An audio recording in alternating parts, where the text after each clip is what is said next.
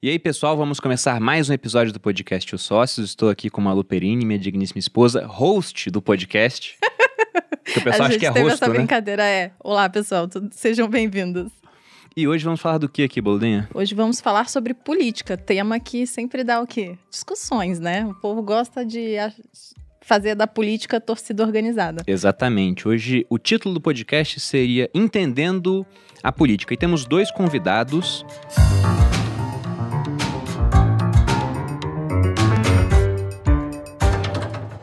Primeiro, Alexandre Ostroviec. Falei correto, Alexandre? Correto. Empreendedor, CEO da Multilaser, empresa do segmento de eletrônicos e informática com mais de 6 bilhões de faturamento anual. Fundador do Ranking dos Políticos, ferramenta que monitora e classifica os deputados e senadores de acordo com o desempenho individual. Alexandre, muito bem-vindo. Grande prazer. Nós que agradecemos a presença. E também estamos aqui com Vinícius Poit, administrador de empresas pela FGV, empreendedor com experiência em reestruturação de empresas no mercado financeiro, deputado federal por São Paulo e que atualmente ocupa a segunda melhor posição no ranking dos políticos da Câmara ao longo da legislatura atual. Vinícius, obrigado aí pela presença. Eu que agradeço, Bruno Malu, um prazer estar aqui. Já fica a pergunta, por que que não tô em primeiro, né? Agora vamos ver aqui- Falei, segura que eu por quero que essa que eu não discussão tô em ao primeiro vivo. no ranking. Não, eu falei até colocando, para ter trazido o último. Imagina, né? Estamos Imagina a aqui treta. com o criador do ranking, o último. Temos um Eu não, segundo. eu não ia sair vivo daqui hoje. Mas eu queria começar até perguntando, o que que é essa ferramenta, o ranking dos políticos? O Ranking dos Políticos é um projeto que foi idealizado em 2013 entre mim e o meu sócio Renato Feder, é, com a visão de que hoje na política é, a gente foca muito no poder executivo. Então fica aquela história, Bolsonaro, Lula, etc., que é super importante, não estou tirando a importância desse tema, mas as pessoas têm uma certa miopia e não enxergam o poder da República, que é provavelmente o mais poderoso, que é o Congresso Nacional. Congresso tem a força para empichar presidente, para aprovar orçamento, para derrubar ministro do Supremo Federal, e as pessoas simplesmente não focam nisso, a maioria das pessoas não se lembra sequer em quem votou. Então, o ranking dos políticos é uma ferramenta, como o nome diz, bem simples, é um ranking. Você entra no site políticos.org.br e tem lá do melhor parlamentar até o pior do Brasil. Tenho a sorte de estar aqui com um bom parlamentar do meu lado, senão eu ia estar apanhando já. É, mas é, você claramente já vê de cara para separar o joio do trigo, escolher um parlamentar, não precisa ser o primeiro ou o segundo, é, escolher alguém de um partido que você se identifica mais, que esteja entre as melhores posições, votar nesse político, dar moral para ele, parar de votar nos piores e assim renovando o Congresso é uma das melhores coisas que a gente pode fazer pelo país. Uma coisa interessante, como é que é classificado, por exemplo? O Vinícius está tá em segundo agora. Quais são os critérios que colocam ele em segundo e levam um cara lá para baixo, por exemplo, que está em último? O que, que ele fez de tão errado assim? Então, são basicamente três critérios. Para você concordar com o ranking, ou seguir o ranking, é muito importante você concordar com esses critérios. Com Se você for contra, é melhor não seguir, fazer o contrário. O ranking acredita que nós, cidadãos comuns, somos prejudicados hoje por três problemas do Estado brasileiro: corrupção, privilégios e desperdício. Então, nós avaliamos a atuação parlamentar para aquela pessoa que mais combate corrupção, privilégio e desperdício e mais ajuda o Estado a ficar mais eficiente, mais limpo, etc. Então, são critérios: é, presença nas sessões, obviamente, o político, a gente não quer um político que falte, que ele esteja presente, participando. Número dois, processos judiciais. A gente não quer um político que esteja enrolado com a justiça, com conta rejeitada, com problema de improbidade administrativa, etc. Nós queremos um político econômico. Tem aí para senador que tem 70 assessores. O Vinícius eu não sei quanto tem, mas talvez uns 8, Quase 9 uma por aí. empresa que o cara tem, né? É, não precisa, quem precisa de 70 assessores? Com É certeza. verdade. E a gente sabe que, infelizmente, o assessor não é na, pra- na prática, na teoria, o cara fala, não, mas eu preciso do pessoal para avaliar as leis e tal. Na prática é um monte de rachadinha, tem um monte de rolo. Ele nomeia lá o vizinho, nomeia o cunhado e tal, e, e começa a pegar né, o salário de volta. Então, quanto menos gastar, melhor avaliado. E, por fim, claro, a atuação legislativa. Se esse político ele vota a favor do interesse dos cidadãos comuns ou se ele vota a favor de grupinhos especiais de interesse, é, privilégios, fundão eleitoral, é, ou seja, a favor de corrupção e desperdício na máquina pública. Isso tudo gera uma nota de 0 a 10, assim como na escola, todo mundo está acostumado, né? é bem intuitivo. O cara que estiver mais perto da nota 10 é o melhor. E quem tiver mais perto da nota zero, fuja do cara igual o diabo foge da cruz. Tem muita gente é abaixo da média aí? Ah, sim. Infelizmente, nós colocamos uma nota de corte aí de 7, mais ou menos, novamente, que nem a analogia da escolinha. tem uns cento e poucos, eh, o Congresso Nacional tem 513. 513 deputados, 81 senadores. Exatamente. Então, quase 600, né, 513 com, com 81 senadores, quase 600 parlamentares. Nós temos 140 aproximadamente, nota 7 para cima, mais ou menos um quarto do Congresso. Meu Deus. E três quartos que não passaria na, na, na escolinha. Estariam de recuperação, no mínimo. Mas isso é muito melhor do que muita gente pensa, porque a gente tem aquela conversa de bar. Tão nocivo quanto você é, idolatrar político é você achar que ninguém presta. O ninguém presta é a pior coisa que você pode fazer para o país. Sim. Porque se ninguém presta, não tem nenhuma solução, vamos ficar no bar lá enchendo a cara e desistir. E a verdade é que existem bons parlamentares de diversos partidos, é, e a gente tem que dar moral para esses bons, reeleger os bons parlamentares, parar de votar nos ruins, e aí fazer essa balança pender. A gente não precisa ter 100% de parlamentares ótimos no Congresso. Nós precisamos ter metade mais um. Uhum. Se tiver metade mais um, já, já ajuda muito. Olê, Essa é a eu luta. tava esperando esse momento, porque pra vir aqui, eu listei um monte de frase, porque pra vir pra falar com o Bruno e com a Malu, se vier sem frase, lascou. Como diria Sêneca. Olha, momento cênica hoje cedinho. É errado acreditar em todo mundo, mas também é errado quando não se acredita em ninguém. Me disseram que foi Sêneca que falou isso, Bruno. Olha, Você ele me- escreveu tanto que eu não conheço, mas quem vai provar o contrário também, né? tem que separar o joio do trigo, né? Tem gente boa lá. E assim como na administração pública, a gente tá tocando a reforma administrativa ali e o Ale tá, tá acompanhando, tem gente boa, tem o bom servidor. E a reforma administrativa, para colocar meritocracia, é para separar o joio do trigo e valorizar o bom servidor. Tem bom parlamentar. Né? Eu, de vez em quando, a gente brinca que fica disputando lá entre a nossa bancada do novo. Quem está em primeiro, quem está em segundo. Já fiquei em primeiro, sempre que fica em primeiro, eu já posto no Instagram, porque vai que o outro me passa no dia É, seguinte. O Bruno usa essa mesma faz isso lógica com o ranking no, do no Spotify. no Spotify. Faz a mesma lógica. Mas o, o que eu ia perguntar é: você já viu um impacto nas pessoas em si? Porque eu conheci o ranking tardiamente. Eu conheci após a última eleição que nós tivemos. Que eu digo eleição para presidente. Eu te ouvi pela primeira vez foi no Fórum de Liberdade e Democracia. O último que nós tivemos realmente no formato maior, né? Uma edição presencial. Aí foi 2019, 2020 veio a pandemia. Esse ano já voltou a ter, até encontrei o Vinícius lá, só que num formato mais reduzido. Você vê um maior número de acessos, as pessoas marcando, consultando antes do processo eleitoral? E é legal dizer também aonde a gente encontra esse ranking. Sim, sim. Eh, Nós estamos nas redes sociais, no Instagram, no Facebook, agora tem TikTok também, tem Tá no grupo de TikTok? WhatsApp. É, tá atualizado. A gente está super feliz com o crescimento, nós estamos já perto de 3 milhões de seguidores. Precisamos, claro, crescer muito mais até o ano que vem para impactar mais fortemente a eleição. Mas a gente vê muito feedback legal, tanto de Brasília, os parlamentares mais sensíveis ao ranking, é, é, conversando com a gente antes das votações para entender qual vai ser a orientação do Conselho de Leis do ranking eh, seguidores em massa pressionando, escrevendo para os parlamentares. A gente vê alguns casos muito legais. Por exemplo, tive- teve um, um assessor de um deputado do Pará, ele tem uma base eleitoral lá no interior do Pará, eh, e eh, ele foi fazer um comício e tinha uma galera lá na cidade dele assistindo o comício. E aí, de repente, uma senhora levantou a mão. "Ô, Deputado, eu estou vendo aqui no ranking dos políticos, aqui no Políticos, que o senhor tem um processo aqui que roubou aqui na ponte da cidade. O que, que é isso aí? E pegou o cara de calça curta, no meio dos eleitores.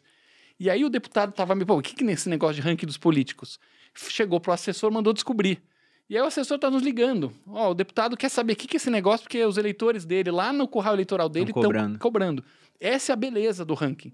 Porque a gente aproxima o eleitor do eleito, e aí a gente começa a romper é, um problema gravíssimo que tem nas democracias em geral, não é só o problema do Brasil, que é o fato de que o cidadão comum ele tende a ficar mais desinteressado e fazer menos pressão, e grupinhos de interesse muito específicos acabam levando a melhor.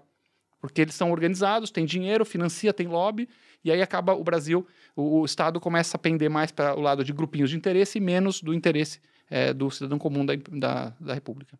Interessante. E Vinícius, agora uma pergunta para você, antes de entrar numa pauta mais geral para discutir realmente política. Como que você foi parar na política, cara? Acho que a primeira palavra e a que me define mais é propósito. Né? Ah, mas propósito, todo mundo usa essa palavra, parece clichê. Mas o autoconhecimento e a minha história me trouxe até a política. Quando eu olho para trás, ligando os pontos, né? Aquele discurso lá do Steve Jobs e agora eu olho para trás e ligo os pontos. O Brasil é um país onde pouquíssimas pessoas têm muita oportunidade. E muitas pessoas têm pouca oportunidade ou quase nada. Né? E aí, independente da fé de cada um, eu acredito muito em Deus, mas, puxa, eu. Até a loteria, né? Da onde você nasce no Brasil, as oportunidades que você tem. Tem gente que consegue furar a bolha diante de muita dificuldade. Mas eu tive muita oportunidade. Né? Venho de uma família de origem humilde, mas que deu oportunidade de ter escola de primeira, saúde de primeira, é, segurança de primeira. Que, que eu vou fazer com essas ferramentas que a vida me deu?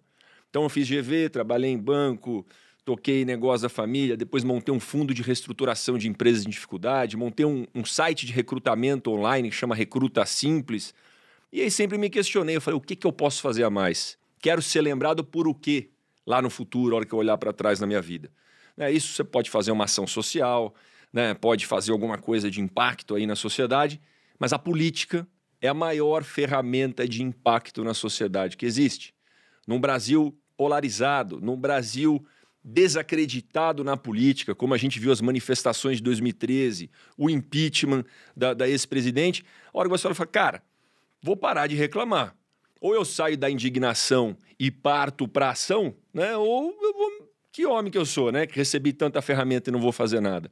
E aí eu descobri um partido que não usava dinheiro público, que tinha processo seletivo, que era diferente dos demais, me senti representado. Eu falei, cara, e aí? O meu propósito.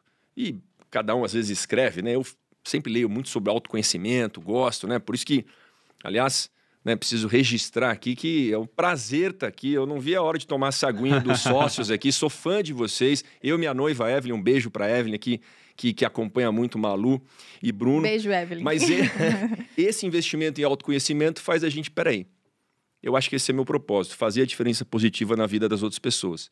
E a política foi a ferramenta que eu encontrei para cumprir esse propósito. Que ano que foi isso? Que você foi final de, novo? final de 16 para 2017. Me filiei ao novo, comecei a trabalhar como voluntário nas eleições de 2016 e aí 2017 começou, começou a trajetória da gente montar essa candidatura a deputado federal. E agora você é candidato, já é pré-candidato a governador de São Paulo? Agora pré-candidato ao governo do estado de São Paulo, até porque, pô, eu tenho uma dúvida aí sobre a questão da reeleição, né? Eu acredito que, apesar de poder me reeleger, Dá para você fazer muito em quatro anos. Né? A gente pode falar um pouquinho do resultado e algumas coisas que estão fazendo efeito na prática na vida do cidadão. E eu acredito num negócio que eu aprendi. Dizem que foi o professor Falcone que disse isso, Ale. A diferença de um bom líder para o ótimo líder. Um bom líder bate meta junto com a equipe na frente, não é o protagonista sozinho. E um bom líder bate meta com a equipe e não pega atalho. Um ótimo líder bate meta com a equipe, não pega atalho e forma sucessor. Então a minha missão agora é formar sucessor e fazer um sonho grande aí para um estado de São Paulo que eu não me sinto representado. Interessante. E já entrando agora em perguntas mais gerais, para de fato entender como é que funciona a política no Brasil. Você hoje é deputado federal, Vinícius, e o Alexandre ele falou que até criou esse ranking dos políticos, que tem esse foco no legislativo, porque as pessoas cobram muito do executivo, mas não entendem muito bem a divisão dos poderes, né? Eu gravei um, um podcast com o ministro Paulo Guedes, o pessoal ficou cobrando, ah, fala dos juros, não sei o que, mas é o Banco Central que define isso. Então o pessoal acha que o ministro pode tudo, que o presidente pode tudo, e não reconhece esse papel do legislativo. Em, em miúdos aqui, como é que a gente pode explicar para o cidadão comum, que está meio confuso quanto a isso, o papel de cada um dos poderes? Existe uma questão central que quando você começa a colocar poder historicamente na mão das pessoas, o poder vai corrompendo. Tem até uma frase disso: o poder absoluto corrompe absolutamente. Então, de certo modo, a história humana é permeada por ditadores, tiranos, imperadores geral que podem literalmente te buscar. Então, Bruno, o cara não foi com a tua cara, ele pode te buscar, literalmente, você sumir. E a partir do iluminismo, Montesquieu, a gente aprendeu isso na escola, veio a ideia revolucionária na época de você pegar o poder, que é um poder que corrompe, que deixa os, os seres humanos ávidos, não porque ou porque ele deixa a pessoa corrompida e, e, má, ou porque ele atrai as piores pessoas. E é, racha. O Hayek esse... fala muito isso. O, é, que, que, que os piores são atraídos. Uhum. Hayek falava isso. O caminho para a servidão, no livro dele. O, então você pega e racha esse poder em pedaços, que um pedaço con controla o outro. E aí veio a ideia, na época do iluminismo, de você ter eventualmente um poder executivo, legislativo, um judiciário independentes. Fala-se da mídia como um possível quarto poder o rei em alguns aspectos, o tal do poder moderador, para quem é monarquista constitucional, mas no fundo, no fundo, é para não te buscarem não tem um cara que pode chegar, se, na época do Lula ou agora Bolsonaro, se ele chegar e falar, quero levar o Bruno preso agora. Não pode. É, então, isso está no fundo da, da, questão. E aí você vai fazendo checks and balances, como falam lá nos Estados Unidos, o sistema deles foi o mais bem sucedido da história, a Revolução Americana desde 1776, se não me engano. Nenhum golpe militar, sucessão de presidentes um após o outro. A nossa Constituição é muito modelada à, à, à imagem e semelhança da americana. Na teoria, na teoria é bastante inspirada na Constituição Americana. É que a gente complicou um pouco mais, é, botou uns artigos algum, a mais. Né? Pouca coisa a mais, é pouca coisa. É, eu, desculpa, eu me expressei mal. É, não estou falando da Constituição, estou falando da a estrutura de governo, a forma como ah, foi desenhada, a, a não, o presidencialismo. A federação, assim. tá. Você tem um, é, é um presidencialismo, tem um, uhum. um, uma Câmara dos Deputados, uhum. um Senado, o Judiciário Independente, etc. E aí, como a gente sabe, o Executivo ele executa o orçamento, executa as leis, o Legislativo vota, aprova, e o judiciário ele deveria, na teoria, pelo menos um STF, por exemplo, julgar se uma lei ou uma ação é constitucional ou não. O Brasil a gente sabe que tem certos problemas, que o judiciário é muito ativista. Né? Ele vai além disso, acaba julgando casos. É um dos grandes problemas que a gente tem aqui. Você tem um STF, por exemplo, que tem uma pilha de processos contra os próprios parlamentares. Então fica aquele é, infinito da impunidade. Né? Um parlamentar começa a falar: caramba, pode ser que esse ministro está cometendo algum abuso aqui e tal, vamos tentar abrir um impeachment. Aí recebe uma ligaçãozinha. Alô, ministro? É. Oi, deputado, sabe aquele processo que eu estou sentado em cima aqui contra na tua base, que teve é, improbidade administrativa? Sabe aquele. Acho que estou pensando que vou desengavetar esse processo. O que, que você acha, deputado? Não, ministro, pode, pode deixar, calma aí, calma aí. Engaveta o impeachment, engaveta o processo, tudo se engaveta, nada anda continua a impunidade no Brasil. É uma das falhas de design que a gente tem aqui hoje. Eu acho que vale só um complemento aqui, Bruno, porque quando a gente fala do checks and balances, né, do, do freios e contrapeso, para um poder fiscalizar o outro e não deixar o outro se exceder. Só que quais são as regras de indicação para cada poder? Que é isso que o Ale acabou de dizer. Né? Tem um negócio que eu, que eu observo muito: não existe vácuo na política. Não existe vácuo no poder. A partir do momento que um poder fraqueja, ou combina com outro, ou deixa de fazer algumas coisas, o outro poder vai avançar. E aí a gente vê, e isso não é justificativa para o judiciário estar avançando, tá? Apesar de que, a hora que a Câmara dos Deputados não coloca uma flor de lis no comitê de ética, né, um Daniel Silveira no comitê de ética e demora para tomar uma atitude contra deputados que cometeram alguma coisa lá, o judiciário já começa a botar as asinhas do lado de fora. Só como é que funciona as indicações? Um juiz é indicado, né, um ministro, vamos falar do STF, é indicado pelo presidente da República. Passa ali por uma sabatina ali, passa pelo Senado. Ou seja, os senadores têm que dar um, um aval. Quem é que faz algum impeachment ou questiona os ministros? São os parlamentares, os senadores. Tá, mas se o senador cometer alguma coisa, quem que julga eles? São os ministros. Entendeu? Então, acontece isso que o Ale falou. A hora que a gente quer questionar o ministro, infelizmente, os parlamentares, a maioria, né? Porque tem o bom parlamentar, tá com o rabo, rabo preso. preso. Aí o ministro falou: Ô, bichão, seguinte, você vai continuar com esse lava-toga aí, com esse negócio aí e tal? Bom, eu posso desengavetar um monte de coisa aqui e te lascar. Aí os caras botam o rabinho entre as pernas e vai embora. Por isso que tudo, tudo, tudo resulta na renovação e na gente discutir o Congresso Nacional, Bruno. A gente fala muito de Malu, de presidência da República e tal, quando na verdade o Congresso Nacional é que vai poder mudar realmente a política do nosso país. É, a gente fez um podcast aqui também. Foi o último que a gente gravou Foi ao vivo. Foi o último. Ana Paula. A Ana Paula justamente falou isso e falou que acho que o governo, né, o estado, os Estados Unidos funciona tão bem exatamente porque lá eles entendem a, o poder que os, o, o Senado tem e tudo mais no governo, porque no final das contas eles não estão tão focados lá no poder do, do presidente. É, na verdade, lá eles são muito mais separados, né? É óbvio, é. Porque até tem uma pergunta aqui, porque o Brasil, teoricamente, a gente tem um federalismo, mas na prática o poder é muito centralizado aqui ainda. A gente depende extremamente de, de Brasília. E até uma pergunta que eu ia fazer quanto a essa questão dos poderes. É, os poderes são independentes de fato? Porque, teoricamente, um iria fiscalizar o outro. Mas o que acontece é que um tá, tá meio que acobertando o outro, né? Olha, eu tenho algo negativo contra você, mas não vou usar porque você tem algo negativo contra mim. Fica uma paz armada entre os poderes. É, o Senado na mão do STF e o STF na mão do Senado. Aí, se eu puder puxar um pouquinho agora para a Câmara, depois de jogar a bola, ali, cara, é o tal do presidencialismo de coalizão, né? Isso aí tá falido. Não funcionou em nenhum país aqui. O Bruno que, que, que, sempre cita os outros países, a história, cara, isso não funciona. A gente tem que mudar o sistema de governo do Brasil, né? Na minha opinião. tive uma experiência de conversar com o presidente Temer. Né? Eu falo assim, fui beber um pouquinho da experiência e da capacidade de diálogo direto na fonte e a gente falou sobre isso, está falido. A hora que um governo busca governabilidade, a chamada governabilidade, né? comprando os deputados e senadores com emendas, cargos, qual que é a independência que esses poderes têm? E aí os deputados e senadores, ó, negócio é o seguinte, para aprovar seu projeto eu preciso de uma emendinha extra, eu preciso de um carguinho extra, ó, preciso que você crie outro ministério. Aí o governo cede uma. Rapaz, se der um dedinho, os caras arrancam o braço. A gente tá vendo isso agora, né? O governo está refém do. Ah, mas o coitadinho do governo ficou refém. Não é isso. O cara sabe o que está fazendo. Ficou refém do Congresso. Este governo federal agora, isso é números, tá, gente? O ministro Paulo Guedes, escutei isso dentro do Ministério da Economia. Pagou mais emenda extra do que Temer e do que presidente Dilma.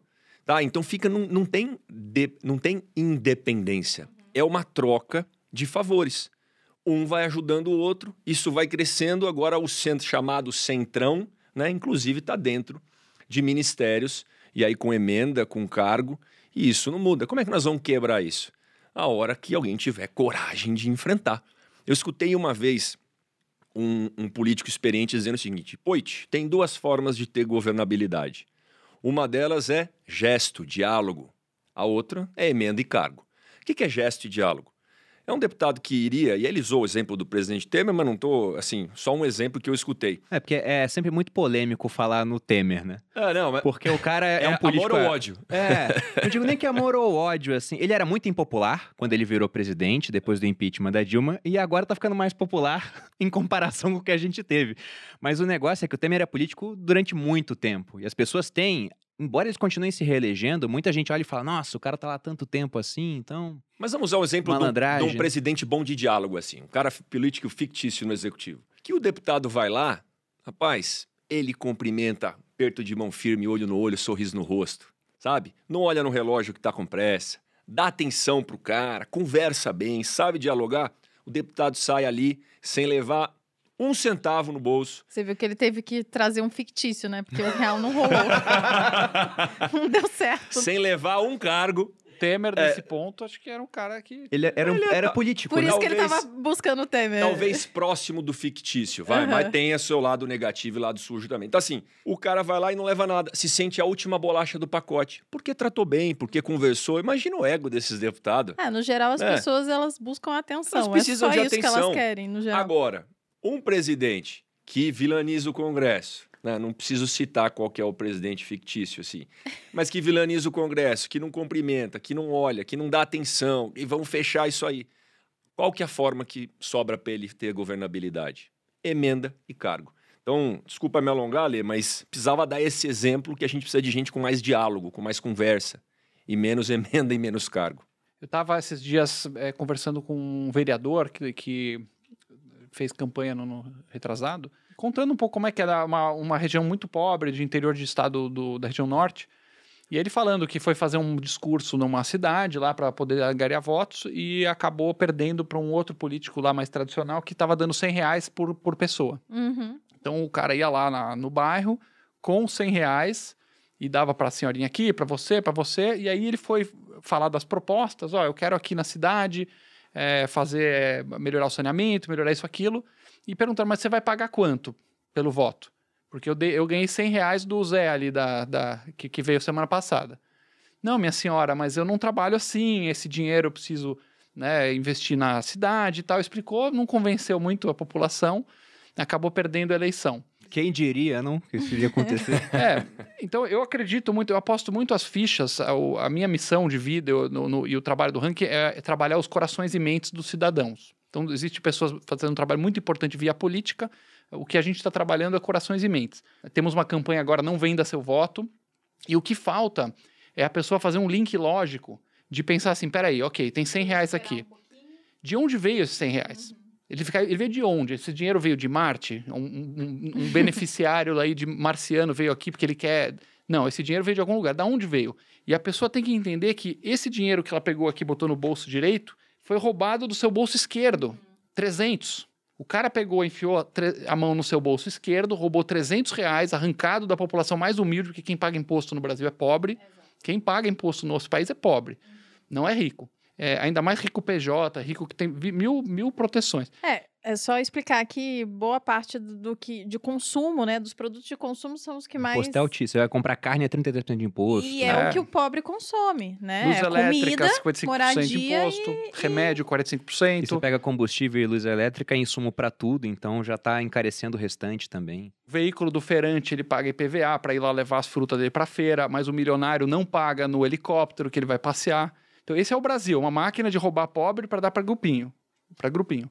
Esse é o resumo do país. E aí esse pessoal tem, tem, nós temos que fazer esse link mental e conscientizar as pessoas educando que o cara pegou 300 reais do seu bolso, roubou você, roubou 100 reais, vai pro bolso, desperdício, corrupção, tudo, e volta sempre ele te dá lá uma esmolinha ele fingir que né? tá te dando alguma coisa. então é fundão eleitoral, é rachadinha, é corrupção. Todo esse, esse dinheiro vai irrigando essas redes de, de, de, de, de patronage, né? Em inglês a gente chama de, de clientelismo. E aí acaba comprando voto e mantendo esses currais cativos. Então tem que romper esse ciclo e romper é, algumas aberrações da política, como por exemplo fundão eleitoral. Amanhã, se não me engano, vai ser a votação. Explica pra gente o que é o fundão eleitoral pra galera que não O deputado não vai estar em entende. Brasília amanhã, né? Tem que votar contra. lá. Não, sim, é. Amanhã, o fundão eleitoral é uma das coisas mais bizarras e surreais no Brasil. Uhum. Não satisfeitos em tomar cinco meses do seu trabalho, então você trabalha cinco meses por ano pagando imposto. Em vez desse dinheiro ir pelo menos para saúde, educação, segurança, coisa que a população precisa, 2 bilhões aproximadamente vão anualmente para os partidos fazerem suas campanhas políticas. Tem o fundo partidário, tem o fundo eleitoral. Então você é obrigado, Bruno, com o dinheiro que arrancam a força do seu bolso, você é obrigado a pagar a campanha deles. Eles vão fazer propaganda, martelar na sua cabeça com o dinheiro roubado de ti. E não satisfeitos, os deputados famintos aí por verbas, temerosos das redes sociais, desse novo mundo que está vindo, falam assim, cara, nós precisamos de muita grana. Porque se a gente quiser se entrincheirar aqui, nós vamos precisar de dinheiro a dar com pau. Aumentaram o fundo eleitoral para 5 bi no meio da pandemia. Então vai tirar dinheiro de escola, dinheiro de hospital, dinheiro de comida para pobre, para aumentar, quase triplicar o dinheiro do fundão eleitoral. É uma gangue criminosa mesmo, Antônio. E você vai ser obrigado a pagar por isso. Aí eh, foi, passou na Câmara, etc. E aí chegou o veto presidencial, Bolsonaro ficou lá, veta, não veta, veta, não veta. A princípio ele não ia vetar, porque ele devia estar fechado com os deputados lá para manter o apoio na base. Aí veio um escarcel das redes sociais tão grandes, nós o ranking, todo mundo, inclusive a base bolsonarista, todo mundo gritando. No final ele acabou vetando. O porquê exatamente só ele A sabe. gente não sabia. Mas ele vetou. Ah, e o pior coisa de tudo, o pior de tudo, existe um negócio chamado voto simbólico. Então, na hora de votar o aumento do fundão eleitoral, o pessoal é tão rato, mas tão rato, que você sequer sabe quem foi a favor. É um votamento, uma, uma votação secreta. Ah, que ótimo. Então, nós cidadãos não Não sabemos cobrar. quem votou a favor do aumento. A gente só sabe um cara, que é o cara que propôs a lei, e nós do ranking fizemos um escarcel na base eleitoral dele, mas só sabe esse cara que propôs. Depois, na comissão que votou, que aprovou isso, não se sabe, e na plenário foi, foi votação simbólica. Então a gente não tem acesso. Só que, como o Bolsonaro vetou a lei, aí agora volta para votarem o veto do Bolsonaro. Então o Congresso pode derrubar o veto dele ou não. E agora é nominal. Então eles não escapam. Ótimo. Nós vamos saber quem foi. Então estamos fazendo uma pressão desgraçada. Quando esse podcast sair, a gente já vai saber, no caso. Vamos saber. Vai estar lá no ranking dos Vai ter políticos. uma pressão se desgraçada. foi a favor ou não. Quem votar a favor de aumento de fundo eleitoral vai perder muitos pontos. Então Tem que perder todos ponto como nunca, né? Como Pelo nunca. amor de Deus. Tem uma frase da, da Margaret Thatcher que não existe dinheiro público. Existe dinheiro do pagador de impostos. Às vezes a pessoa vai lá, tá na rua, tá na praça, tem uma luz acesa. Ah, isso aí é público, não tem problema. Pelo amor de Deus, gente. Né, o Ale falou bem, os caras tiram dinheiro do nosso bolso esquerdo e aí é confisco mesmo, é roubo, porque você não tem escolha, tem que pagar o imposto. Ah, não, mas não vou pagar. Tá pagando imposto na gasolina que compra pra moto aí, no arroz feijão, né, na carne do churrasco e na cerveja do final de semana, paga imposto em tudo indiretamente. E aí usa para absurdos, para aberrações como fundo eleitoral quando devia garantir o mínimo para a população e deixar o resto com o mercado privado, que aí vai fazer melhor. Saúde básica, educação básica e segurança pública, tá ali com o Estado manejando ali para o recurso ir. O resto, gente, recurso público, e é o negócio do fundão que o Ale falou, é óbvio, né? Que a gente vai lutar para manter o veto presidencial, mas tem uma surpresinha, Ale. Tem uma surpresinha. O presidente vetou, né? Salvo algum engano aqui, o Edu, aliás, está aqui para me ajudar, os universitários. O presidente vetou a LDO. Eu sei que tá técnico, gente, mas a lei a LDO é só uma diretriz. Quais são as diretrizes para o orçamento da União? Tá aqui a diretriz. O presidente vetou. Então não está na diretriz. Mas ele mandou um dinheiro de fundo eleitoral na LOA, Na LOA. Lei Orçamentária Anual. E pode até derrubar, a gente pode até manter o veto do presidente. E eu acho que é capaz do Congresso manter. Mas se o presidente mandou na Lei Orçamentária Anual, nós vamos ter uma nova briga né, em cima da Lei Orçamentária Anual. Ou seja, como diria, eu não sei quem é esse autor, Mas o, provérbio chinês, então, preço- na dúvida, ninguém vai verificar. é, o provérbio chinês, não, chinês não é com certeza, porque o preço da liberdade é eterna vigilância. Isso aí é Thomas Jefferson. Thomas Jefferson, pronto. Thomas Jefferson. Chinês não pode ser é. Não é. Chinês e liberdade Xi não. Jinping falou isso, né? Mas, mas tem um ponto muito interessante que você citou. Há pouco tempo, o Bruno Garchag, um amigo nosso, que hoje ele é comentarista de política lá na CNN, mas eu acho que daqui a pouco o CNN tá tirando o pessoal que não fala muito o que eles querem ouvir lá, né? O Bruno é um cara muito independente. Mas ele fez um post no Instagram muito interessante falando sobre o fundo partidário. Dizendo que em 2020 isso nos custou 934 milhões, né? E para onde foi esse dinheiro? Por exemplo, o Lula, ele recebe 22 mil por mês como funcionário do PT. O Ciro Gomes recebe 21.300 por mês como funcionário do PDT. O Carlos Lupe, do PDT, é a mesma coisa, 19.200. Então eles são mantidos com dinheiro do fundo partidário, que é feito com o dinheiro do nosso imposto, no final das contas. Sabe qual que é o pior disso, Bruno? Os advogados deles são pagos com fundo partidário, cara. É o fim da picada. A gente tá pagando Que o- defende os processos. con- Isso. contra- Os processos que o Lula enfrenta aí tudo é pago com dinheiro do fundo partidário, com dinheiro do povo. Aliás, parênteses, tá? Eu nunca usei nenhum centavo desse fundo partidário, nenhum centavo desse fundo eleitoral. Isso Só para deixar claro. Para aumentar no ranking. Sim, o- é, os deputados que, que negam o O uso Bruno, se fosse e- político, ele estaria nesse primeiro lugar, no- no- porque ele é eu sou louco no competitivo, eu, gosto de hackear os Mas rankings. assim. a, a vantagem é que ele não será Quantos vocês político usaram aqui jamais. nesse podcast do Fundão Eleitoral? Cara, o time, o time que tá aqui sabe o que eu sou competitivo com esse ranking dos políticos, pelo amor de. Deus. Agora nós vamos ter que ver como é que vamos atingir o primeiro. Mais uma dúvida, por exemplo. o ranking, ele leva em conta, resumidamente, corrupção, esse uso do dinheiro público e o, o interesse na questão do que é melhor para o cidadão. Isso. A gente pode falar que o ranking ele tem um, um viés mais liberal, um estado menor, mais controlado, certo? Porque é subjetivo isso de o que é melhor para o cidadão. O cara de esquerda às vezes pensa que o melhor tem um estado gigante, né? É, a a- os nossos pilares são anticorrupção, antiprivilégio e desperdícios. Então, algumas pautas liberais não necessariamente se resumem, re- se re- refletem em notas altas para o ranking. A gente tenta não ficar muito preso a ideologias e sim é pensar sempre na questão do interesse difuso versus o interesse concentrado. Então, dá um exemplo. Vamos supor que você tem aqui uma lei que é o seguinte: é, o Poit vai lá e propõe uma, uma, uma emenda lá. Olha, a partir de agora, essa lista de documentos não precisa mais autenticar em cartório. Então, vai ser votado. Quem é a favor, quem se beneficia com essa lei? 210 milhões de brasileiros que vão ter uma burocra a menos, uma encheção de saco a menos e um custo a menos. 210 milhões. Quem perde com essa lei?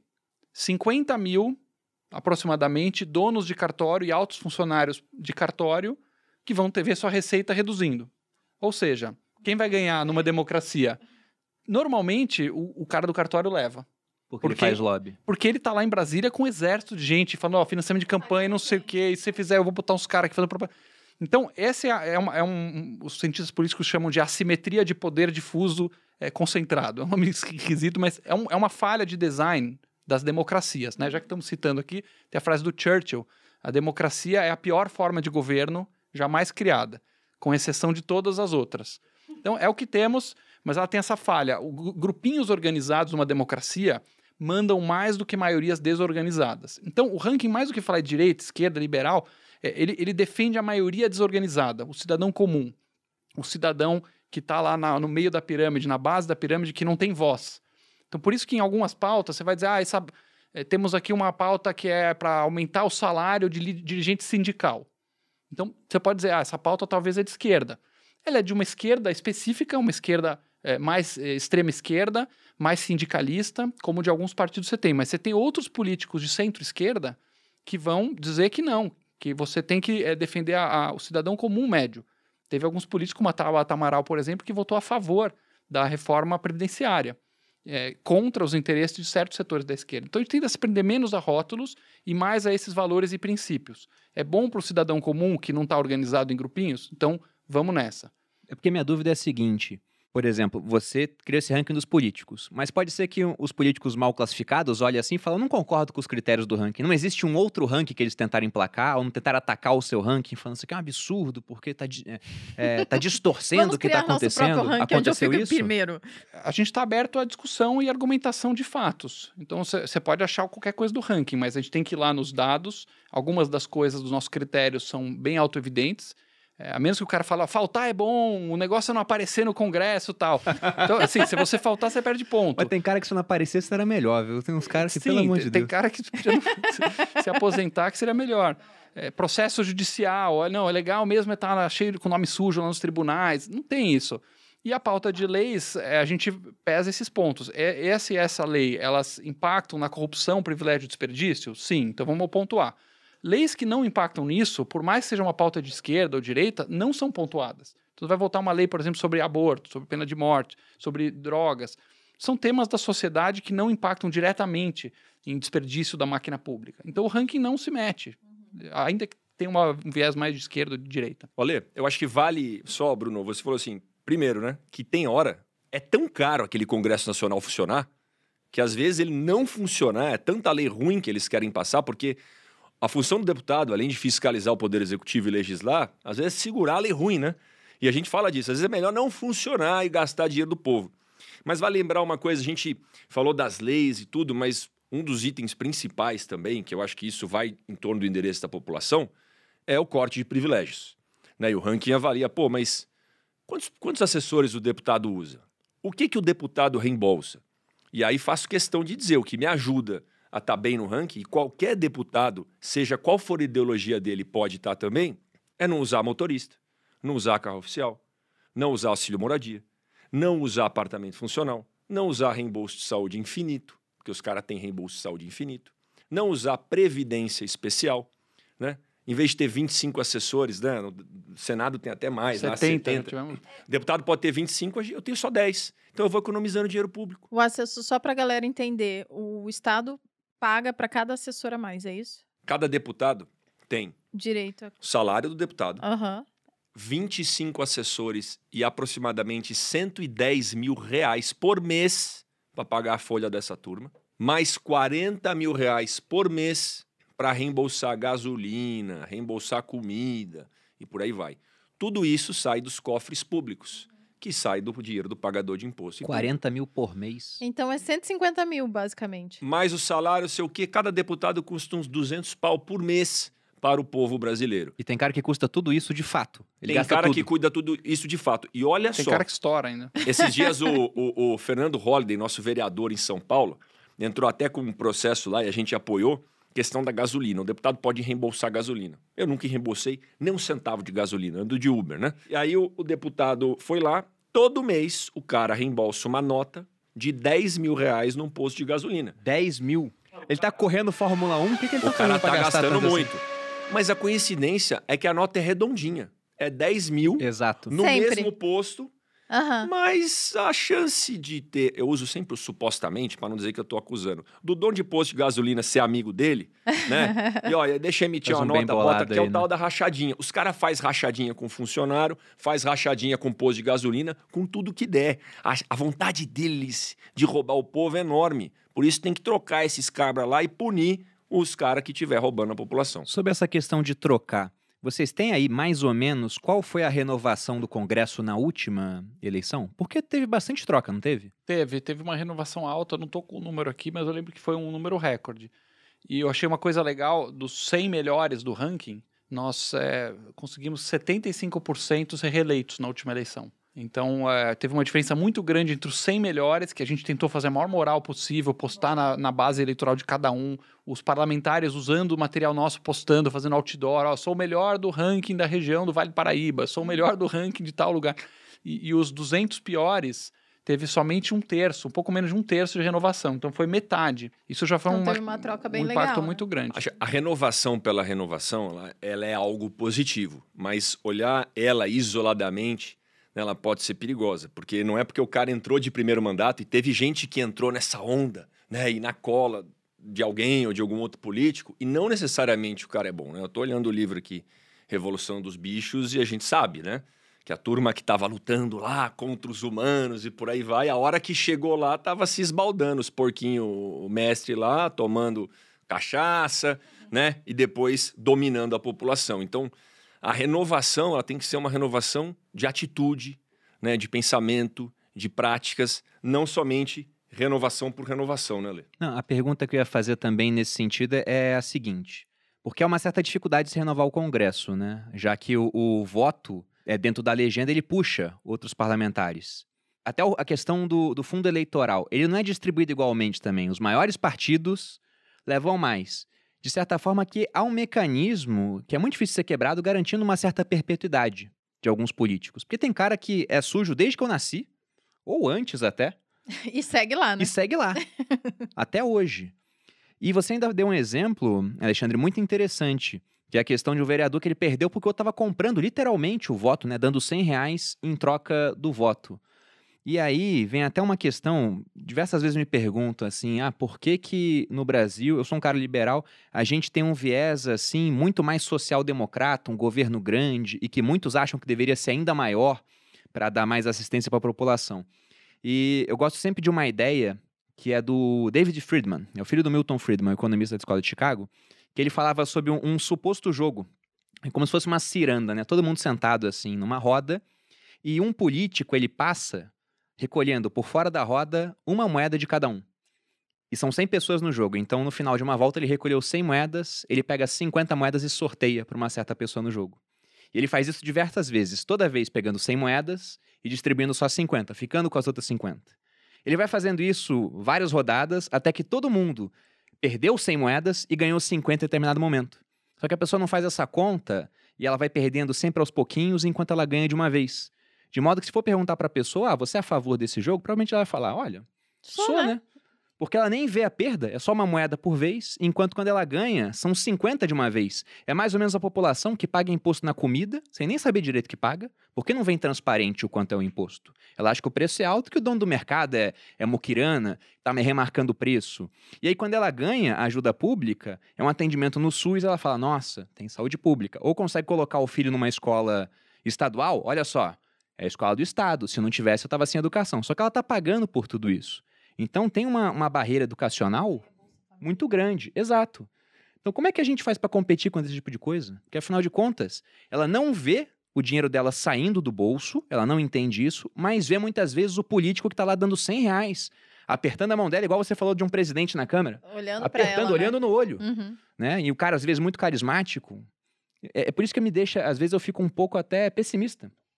Um pouco não, eu fico bem pessimista com o futuro, assim, pensando. É difícil quebrar isso, né? A gente tem. eh, Você deu um exemplo interessante do Bolsa Família. Nós, alguns anos atrás, fizemos um estudo do Eu valor. não sou contra o Bolsa Família, eu eu gosto de falar logo porque estudei isso na faculdade. Inclusive, eu acho o Bolsa Família um ótimo programa, porque ele, de fato, ajuda a gente muito pobre e custa muito pouco para o governo, né? Perto dessas outras coisas aí que a gente vê. Sim. Então, não sou contra, só Eu, falei eu gosto ele. também muito do Bolsa Família. É um- eu acho que é um, é um programa que foi criado pelo Fernando Henrique com o nome Bolsa Escola, depois É. ampliado, unificado pelo Lula. Um programa de raízes até liberais. Milton Friedman falava lá atrás de, um- de uma renda mínima. Tem o, o Negative Tax Rate, Tax Rate, que é um programa maravilhoso, uma- um conceito de você ter alíquota de imposto negativa. Mas a gente fez um estudo interessante. Há uns anos atrás, o Bolsa Família estava na ordem de 30, 35 bi por ano. Então você pegava 35 bi, você jogava na base da pirâmide, né, as pessoas mais humildes, mais sofridas do Brasil, e dava uma- um apoio, e eu acho excelente. Agora, nós levantamos, é, não fizemos estudo dentro do ranking, qual é a carga tributária cobrada sobre a classe E, ou seja, quanto que o governo cobra dessas mesmas pessoas. Ou seja, E deu, fizemos um estudo com base na carga tributária média, 40% da renda, tal, blá blá blá, 150 bi. Então, é o seguinte, o Brasil, Toma com uma mão, o Brasil um toma pouquinho com a outra. cinco reais das pessoas mais pobres, mais sofridas, quando a, a mãe vai lá comprar um absorvente para a filha e tem que pagar o dobro do preço do custo porque tem imposto, e o arroz, feijão, e o remédio, etc.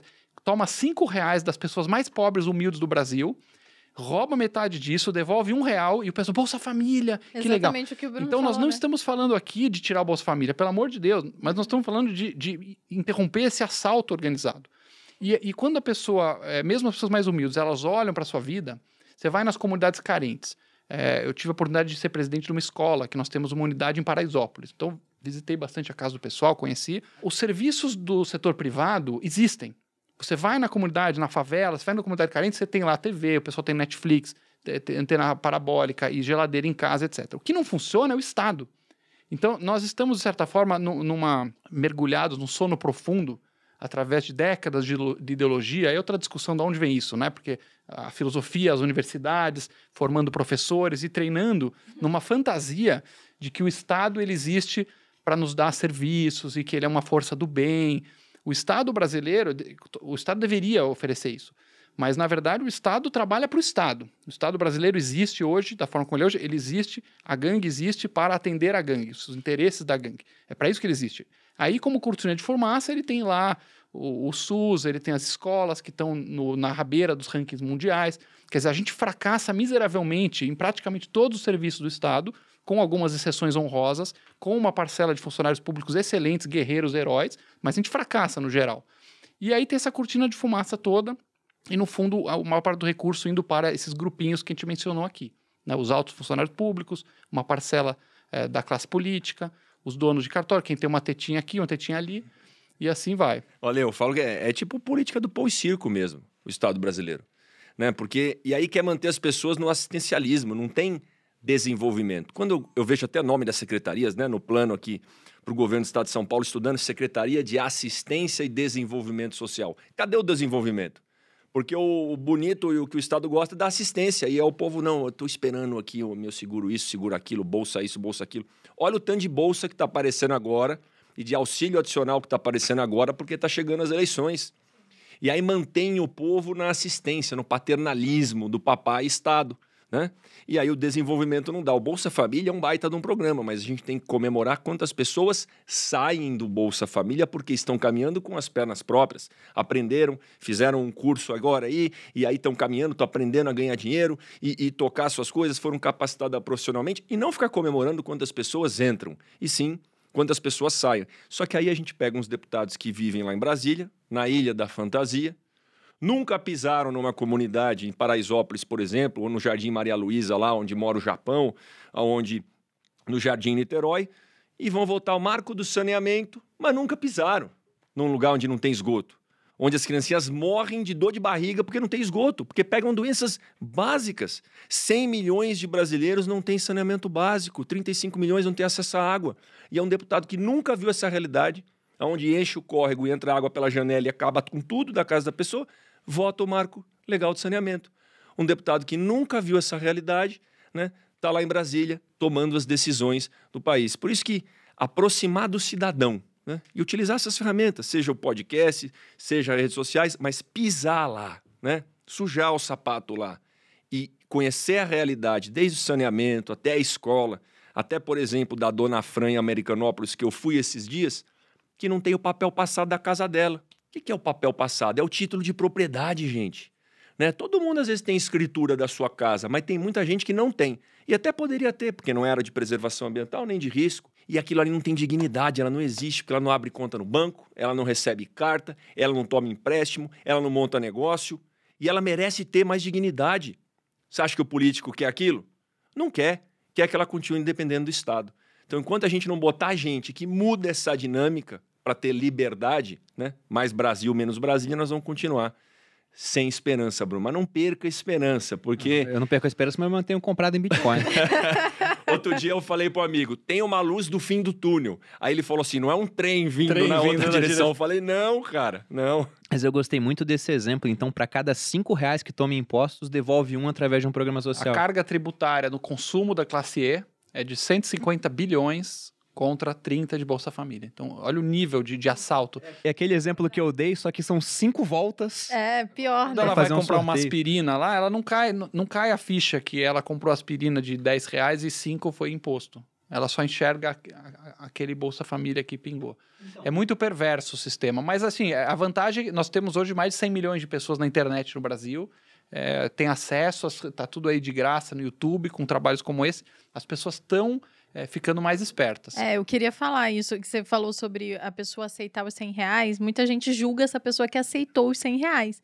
E não dá pra julgar essa pessoa, ela tem necessidades básicas primárias que ela acha que ela vai atingir com aqueles 100 reais e provavelmente vai, né, imediatamente, que é comer, né, é básico, real. Então não dá pra você julgar essa pessoa. É isso que você falou, é informal. O Bruno é sem, sem esperança, mas a gente tá tentando, né? Eu acho que, obviamente, um podcast não vai informar essas pessoas, porque elas nem Elas- têm é, acesso tão- a esse O cara que podcast. vende voto por 100 reais, ele não. Ele tá ainda. Ele nem internet talvez tenha, né? Não tá sei. na primeira Não, parte da pirâmide de Maslow, né? Às vezes. Olha, eu não teria tanta certeza, viu? É? Eu fico surpreso às É vezes com mesmo? o alcance. Outro dia eu fui pra casa de praia. Minha, minha irmã tem uma casa no litoral norte aí com o marido dela e me procurou o jardineiro do condomínio lá. Uhum. E falou, pô, você é o cara lá do ranking dos políticos que eu sigo, eu acompanho os Que vídeos. massa. Aí eu tinha feito um vídeo sobre negócio de privatização e tal, e aí ele falou, pô, e aí que legal, que vídeo você gostou? Gostei da privatização. Aí ele falou, não tinha visto desse jeito. E é muito legal ver que é, as pessoas são muito mais inteligentes e, e tem muito, sabem tomar as melhores decisões para si mesmas, muito mais do que a gente imagina às vezes. Uhum. Tanto é que, como eu mencionei, você vai às vezes nas casas muito humildes, em bairros humildes que não tem saneamento, não tem escola, não tem nada que o poder público faz funciona lá. Uhum. Não tem polícia, não tem nada. Mas a casa do cara é arrumada, organizada, as finanças da família estão lá, tem os, os bens para eles poderem ter uma vida digna. Muito legal. Eu a acho assim, internet cara, está isso, revolucionando. é, isso daqui tá revolucionando. Isso aqui tá levando liberdade para as pessoas. Eu relatei um projeto lá do FUST, né, do Fundo de Universali- Universalização de Serviços de Telecom, pega um pouquinho de dinheiro das teles, bota num fundo, o governo tem isso, para levar é, telecom, para levar conectividade, Bruno, nos mais rincões aí, longes do Brasil. Para que servia esse fundo, Malu? Para levar telefonia fixa, orelhão. Rapaz, tem gente que isso. nem conhece mais isso. É. Então eu peguei a relatoria, mudei, eu me ter gestor, isso já está valendo, pegar esse dinheiro para levar internet, para levar conectividade. Né? E as pessoas, por incrível que pareça, a gente se surpreende, né? Tá todo mundo conectado. Né? A gente se preocupa em montar grupos de WhatsApp para passar as informações num volume de dados menor, porque o cara tem o pacote de dados. Então, é, a gente, talvez um podcast ou talvez um YouTube é, não, não chegue, mas se a gente continuar a escutar as pessoas, né? Desde a gente estuda, né? O Edu tá aqui, a minha turma tá aqui, eu falo, cara, o vídeo tem que ser em menos megas, porque o cara não vai baixar isso aí no WhatsApp dele. Né? Se você fizer o cara baixar um aplicativo, não tem espaço. Então a gente começa a entender o padrão de consumo para levar a informação. E aí tem empreendedor, agora com o Pix e com tudo isso acontecendo, o pessoal na comunidade está fazendo dinheiro, está se profissionalizando. Se a gente puder levar mais informação para eles, né? ficar aqui no Brasil, não mudar de país, mas mudar o nosso país, né? eu acho que a liberdade está na nossa mão. Basta a gente dar o primeiro passo aí e ajudar os outros. Sobre essa questão ainda de um programa assistencialista. Vocês não enxergam uma ameaça, por exemplo? Você falou que gosta do Bolsa Família, o Alexandre falou a mesma coisa, o Vinícius a mesma coisa. E o ponto é, quando você dá um auxílio para a pessoa, ela fica tremendamente grata por aquilo, mesmo que esse auxílio custe cinco vezes mais em impostos. Porque antes custava o dinheiro, ela não recebia nada. Agora recebe alguma coisa. Muitas vezes ela vai votar nesse cara até o final da vida agora. E aí políticos veem isso, o que, que eles fazem? Ah, era o Bolsa Gás lá do Fernando Henrique, começou assim, né? Bota Gás, o nome de- do dele. Muda, Uhum. amplia, dá pra mais gente, agora é o Bolsa Família. Agora muda, amplia, dá pra mais gente, agora é o Bolsa Brasil, não sei qual é o Auxílio nome. Brasil, é. Auxílio Brasil. Então uma hora, Ah, não, vai, o não vai chegar um ponto... É, vai mudar o nome. É, é o projeto mudar. Até aumentaram impostos do IOF por conta disso. Então não vai chegar uma Essa hora parte ele sabe. onde simplesmente, né? Até o Hayek falava isso, que democracia, no final das contas, é comprar o apoio da maioria. A gente não vai contribuir para um Estado com cada vez mais gastos, porque para fazer isso vamos gastar mais. E na hora que todo mundo depende do Estado, quem vai votar pela redução do seu tamanho, assim, por menos auxílio? A gente não está destinado a ter um Estado cada vez maior ao longo do tempo, com essa dinâmica? Cara, eu acho que o trabalho aqui do ranking, né, e o que a gente está fazendo aqui nesse exato momento, a gente está contando para as pessoas como é que funciona. E as pessoas vendo, cara, eu não sabia que o deputado gasta tudo isso. Eu não sabia que o Estado está fazendo assim. Pô, então eu não quero, eu quero cobrar do meu outro deputado que ele faça diferente. E aí os deputados vão vendo que ganha ponto, que ganha popularidade, eles vão começando a reduzir e vão começando a mudar a mentalidade. Isso eu acho que vale também para o executivo. Então, se a gente levar informação, tudo que deputado da antiga tem medo, ou político populista tem medo, é de holofote, é de transparência. Quanto mais transparência, mais holofote e mais exemplos a gente comunicar, a população vai pressionar essa turma? Eu acho que existe três tipos de país, né? Três tipos de desenho no mundo. Por um lado, você tem um país que ele pode dizer, olha, vamos ficar hands-off aqui, o governo vai é, cobrar pouco imposto, vai entregar pouca coisa, vai se meter pouco, deixar o dinheiro na mão das pessoas, que talvez seja um, um país que você ficaria um pouco mais né, próximo, teria mais afinidade, como por exemplo Singapura, que o imposto mais alto lá é da ordem de 20%. Depois você tem um outro país que é vamos, vamos cobrar alíquotas maiores, vamos, vamos é, pegar mais renda de quem está de cima e fazer serviços públicos excepcionais para todo mundo. Seria mais próximo da Dinamarca, por exemplo, que cobra 53%, 54% de imposto de renda na, na, no topo. Então, de 54% para 20%. Né? São preferências políticas, não tem como dizer certo ou errado. É inclinações de alma do que a pessoa mais quer. Sou mais social-democrata, mais liberal, libertário. Talvez a melhor democracia seja um tango entre esses dois. O Brasil é um terceiro tipo é o psicopata que rouba o pobre para dar para de cima. então a Dinamarca pega de cima e dá para todos. Singapura não se mete em ninguém, fala, ó, cara, se vira cada um. O Brasil rouba o de, o de baixo para dar para o de cima. Então você está fazendo um argumento seguinte: ainda que a gente reduza a carga dos, dos pobres, que é, um, um, que é, um, que é um, uma violência, lá na frente, devemos manter um programa como Bolsa Família, sim ou não? Também é preferência política, não tem certo e errado. Mas certamente, antes de cortar um programa que está literalmente botando comida na mesa de gente que está morrendo de fome, tem muita coisa para cortar. Né? O Brasil, por exemplo, é, o gasto número um, se não me engano, é a Previdência. Previdência ainda. E a Previdência gera um rombo gigantesco em cima dos altos funcionários públicos, que tem regras escandalosamente mais generosas do que para a média. Depois você tem o rombo das estatais, que se você pensar do custo de oportunidade, né, pô, Correio. Ah, Correio deu lucro agora, finalmente. Querido, o correio não paga imposto. Você põe o correio. É o mínimo aqui. que ele tem que correio fazer. Correio tá aqui, Mercado Livre tá aqui. O Mercado Livre paga imposto. O correio não paga imposto, é isento. Então ele tinha que dar caminhões de lucro, porque ele, ele não está pagando imposto para o governo. Então imagina você não, você não paga imposto e ainda tem lucro. Eu adoraria na minha empresa não pagar imposto. É. Então, é, são tantas coisas aqui para cortar. Tem a tetinha dos empresários, como eu, por exemplo. Eu tenho direito a acesso a BNDES, juro subsidiado. Então, é impressionante que o, o meu porteiro, que pode ganhar lá, o porteiro do prédio ganha mil reais por mês, o FGTS dele, que é arrancado das mãos dele, aí o pessoal fala, ah, não, não é o, o, funcionário que paga, é o empregador. Tá louco? Você acha que o empregador não sabe fazer conta? No, no, o, o, FGTS é tirado do, do, salário cheio, e aí o empregador paga a menor e, e recolhe o FGTS. O dinheiro do FGTS do meu porteiro vai para o BNDES para financiar os, os empréstimos bilionários das grandes empreiteiras, das grandes empresas. É aí que tem que cortar primeiro.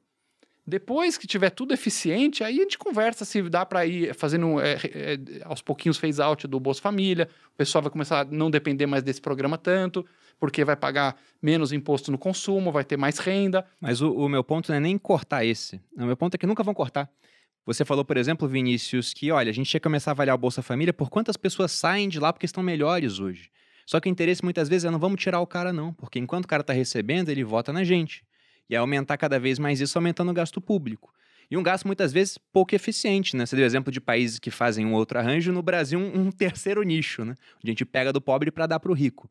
Você falou muitas coisas interessantes aqui. Eu tenho uma anotação sobre a questão dos correios, por exemplo, que muita gente é contra a privatização. Nas operações de São Paulo, apenas nesse ano agora, 2021, o Mercado Livre ele investiu 4 bilhões, o que é mais do que os correios investiram na última década aqui, foi 3,3. Então, em um único ano, uma empresa privada investiu muito mais, porque ela enxerga que esse investimento vai voltar em termos de retorno. O, o Correio não conseguiu investir isso, porque, primeiro, durante algum tempo nem lucro dava. Durante alguns é, regimes, né, durante alguns governos aqui no Brasil, não teve lucro.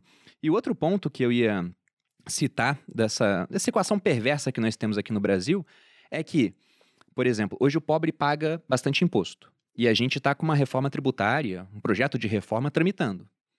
E nesse projeto você não tem uma redução do imposto do pobre. Você tem até um reajuste da tabela de imposto de renda. Tudo bem que hoje até o pobre paga imposto de renda, né? Porque o cara, atualmente, se ele ganha 1900, um pouco menos né? do que dois salários mínimos, está pagando já. Mas, teoricamente, imposto de renda não era para pegar no pobre. Você não tem uma redução, assim, grande de imposto sobre consumo. Esse cara vai continuar pagando imposto. E eles querem aumentar o imposto. No final, a reforma vai terminar assim, porque vai ter mais arrecadação. Então a alíquota, no geral, vai estar mais alta. Isso concentra mais dinheiro na mão dos políticos. Isso não é uma das causas para o aumento de corrupção aqui no Brasil? Muito poder concentrado na mão de poucos? Como a gente tem? Porque, embora a gente seja, no papel, uma federação, é tudo lá em Brasília, né? É emenda parlamentar, é, é muito isso. Total, Bruno, total. Né, quando a gente fala do. Isso me lembra uma história que eu que eu escutei, e aí eu vou pegar um pouquinho das estatais também, do Flávio Rocha. Ele me contou a história do presunto e as moscas. Eu fiz até um vídeo sobre isso lá atrás. Pega um presuntão e bota lá na, na tua área, onde, onde tem o gramado lá na sua casa e tal, pendura ele. O que, que vai acontecer? Vai lotar de mosca. Aí vocês vão correndo lá, bana as moscas e tal. Tirou todas as moscas, né? O que, que vai acontecer se você manter aquele presuntão lá? Mais mosca. Vai lotar de mosca de novo. Você tem que tirar o presunto dali. Boa história. Não Talvez banar até as um moscas. urubu, não é nem mosca, né? Então, o que, que é o presunto? Esse sistema tributário arrecadador aí do Brasil, que em vez de focar em aumentar a base, ele está aumentando a alíquota. O que, é aumentar a base? Fazer as pessoas prosperarem, né? fazer, a- fazer aquele negócio daquela curva que o cara corta imposto, diminui, simplifica, vai baixar a arrecadação, só que, pô, as pessoas vão tanto começar a produzir, montar negócio, o quê? Que no fundo a arrecadação vai subir, que vai aumentar a base. O que, que é o presuntão? É, a- é o Correios, é a Petrobras, são as estatais ineficientes. Vale falar uma coisa do, dos Correios, porque esse daí eu pego duro lá, Bruno, que é o seguinte: primeiro, né, o Correio dá lucro operacional. Fluxo de caixa não sobra nem um centavo, não. Todo mundo está pagando o prejuízo dos Correios, porque está pagando dívida lá de trás. Agora ele está dando lucro operacional.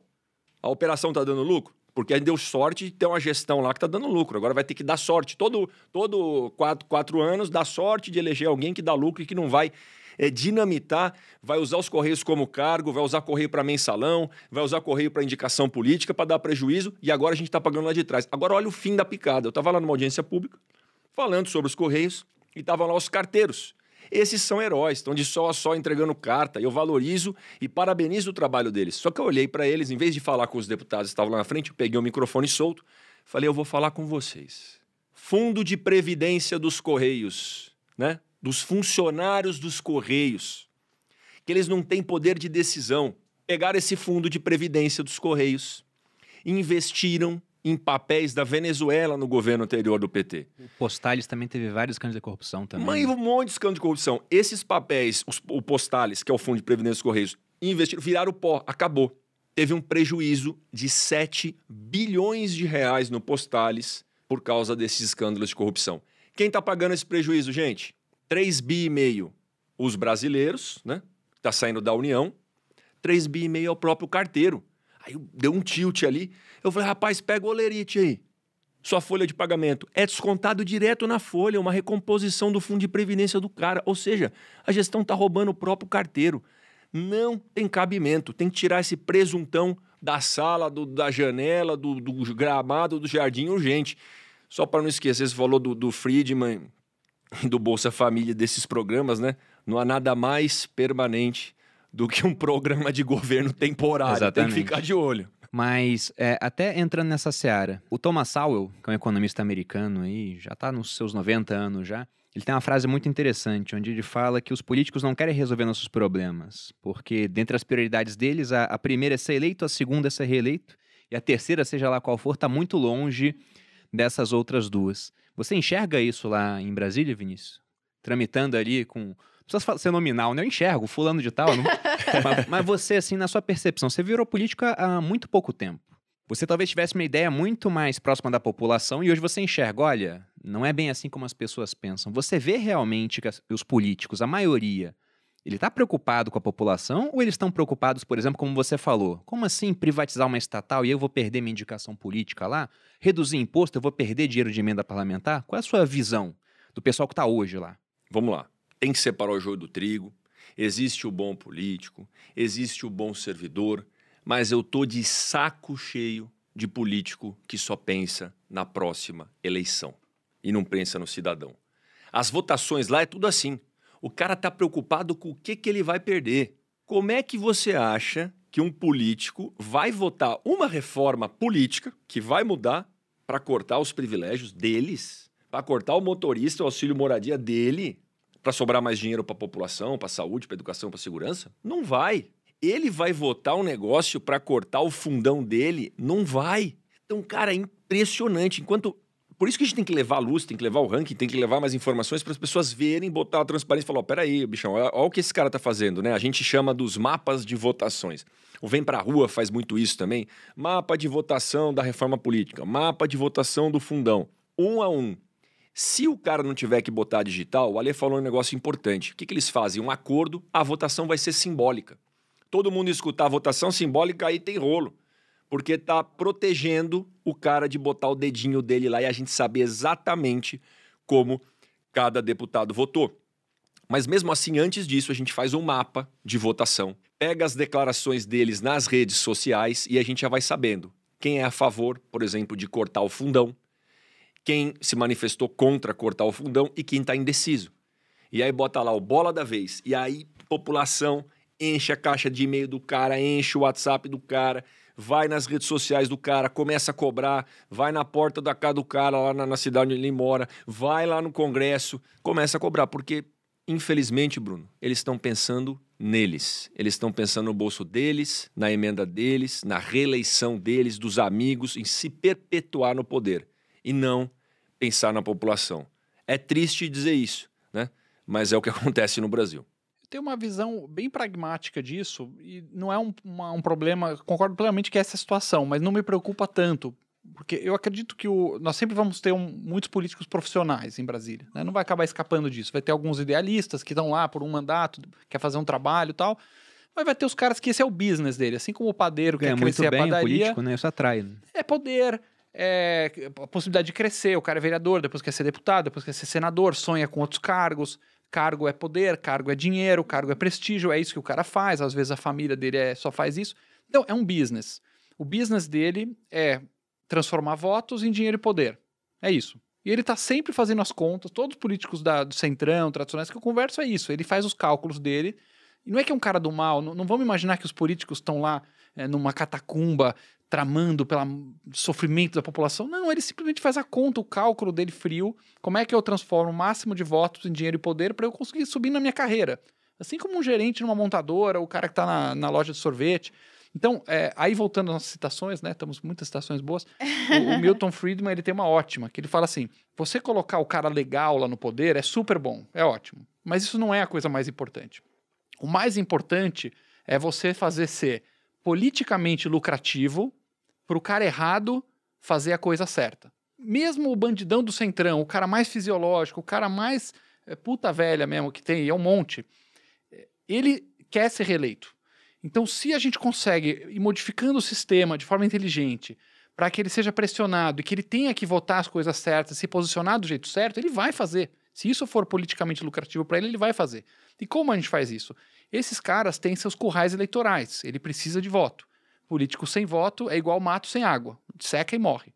Então nós precisamos que a população comece a acordar e parar com essas. Quem você votou para aquele deputado? Ah, não lembro. Não lembro, não lembro. Então a culpa é nossa. Já nas frases também, o, o George Bernard Shaw tinha ótima. Ele falava assim: democracia, o George Bernard Shaw, democracia é um instrumento perfeito que garante a gente ter exatamente os políticos que merecemos.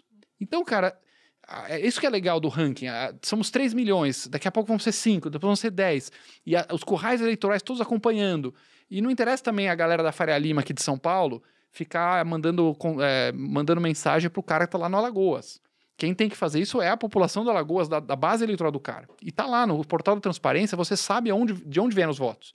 Né? Então o Zé é, é nessas cinco cidades, o Pedro ganhou nessas cidades, nessas cidades. Naquelas cidades, nós estamos direcionando, inclusive, o canhão do ranking de impulsionamento, divulgação. Quando o cara faz uma besteira, a gente manda na cidade do cara, põe no jornal da cidade, divulga Facebook, é, filtra por região, e os próprios eleitores começam a gritar no cara, falam, ó, você não vai ser eleito nem para síndico de prédio se continuar com essa palhaçada.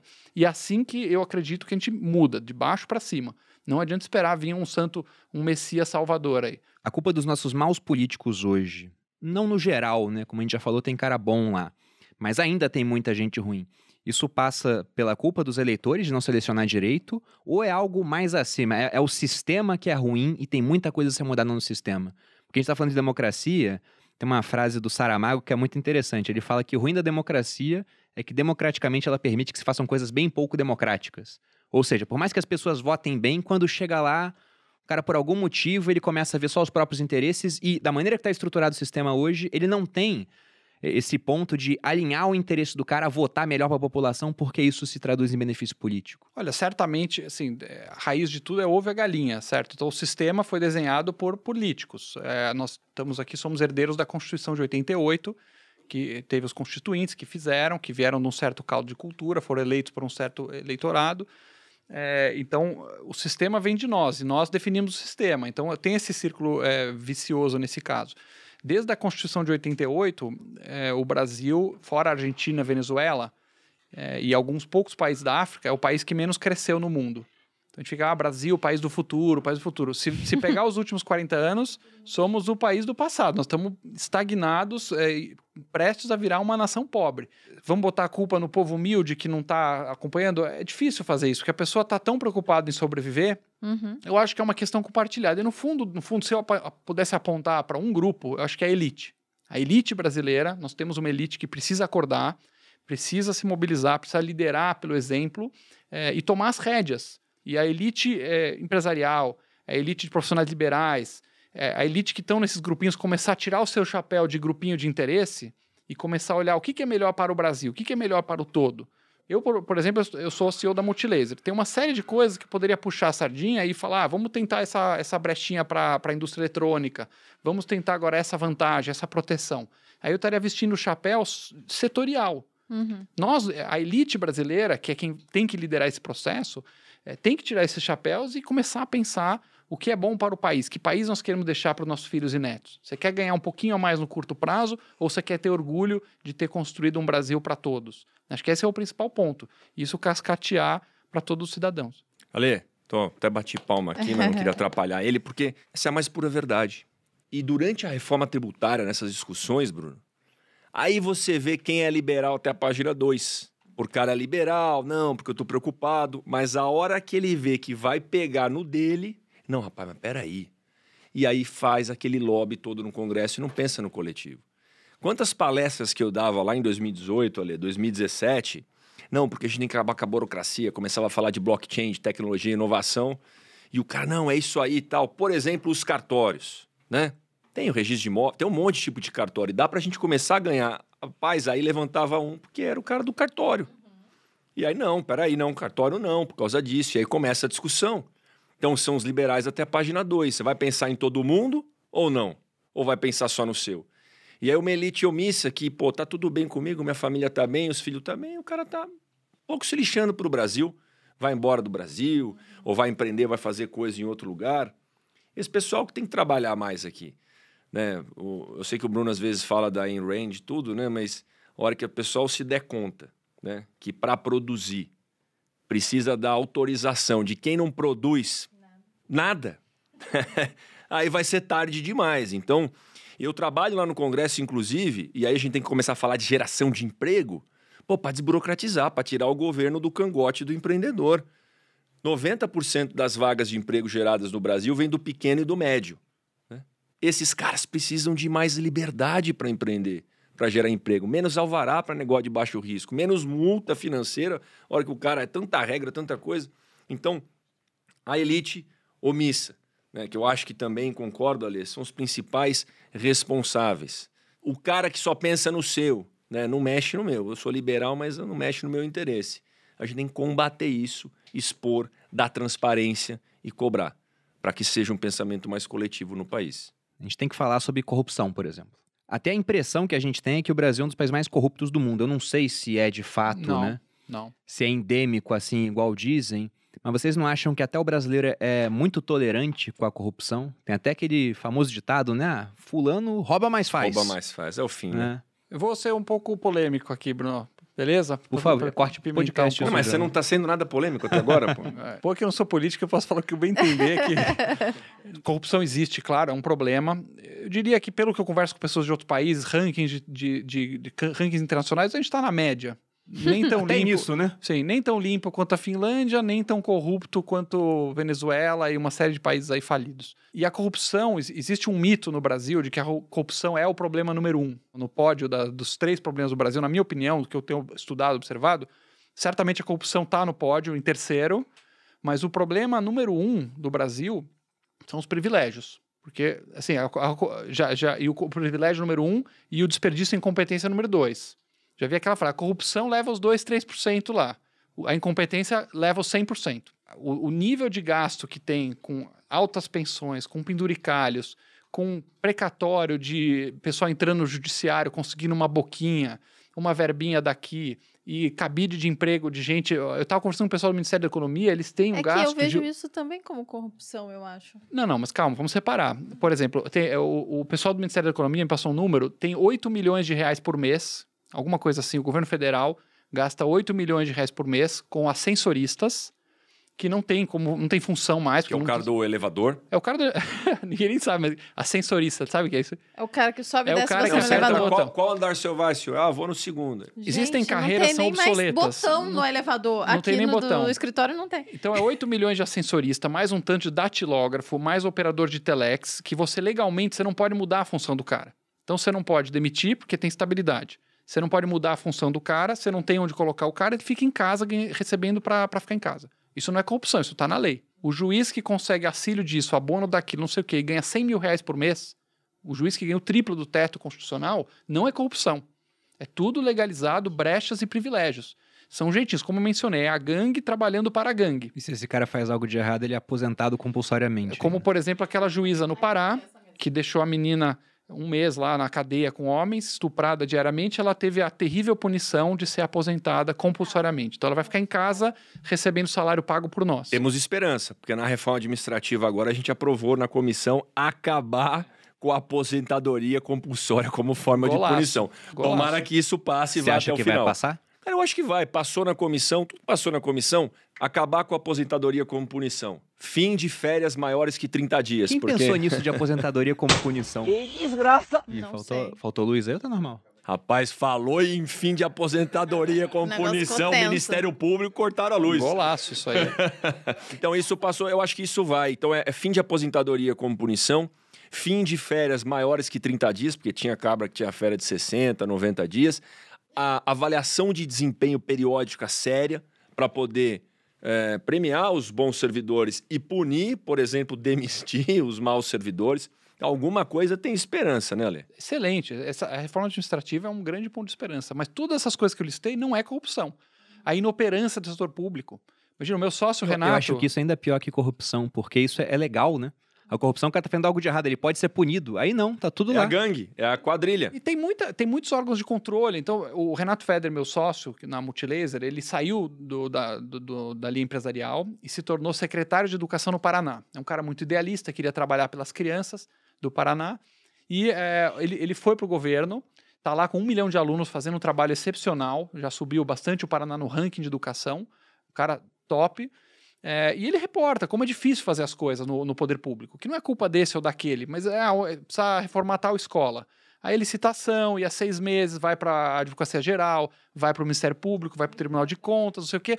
Anos. Uma- imagina, uma coisa que uma escola. Eu fui presidente de escola, como mencionei. Era um WhatsApp de 10 minutos. Ó, precisa reformar o banheiro.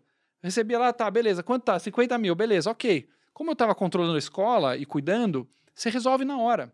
No setor público, pelas regras de, de funcionamento, as travas, as burocracias. é, então, é, é praticamente impossível fazer qualquer coisa sair no setor público num, razo- num- num prazo razoável. Não acontece. E por mais que muitos servidores estejam heroicamente lá lutando para fazer sair, e, e o que acontece é o contrário. Se o servidor é, infringir qualquer uma das milhares de regras e minúcias, Sobra ele vai ser ele. processado na pessoa física. Então você fala às vezes, pô, Não, o o cara. Bruno foi militar, né? Então o Bruno sabe disso também. Eu vou fazer uns comentários Ah, depois.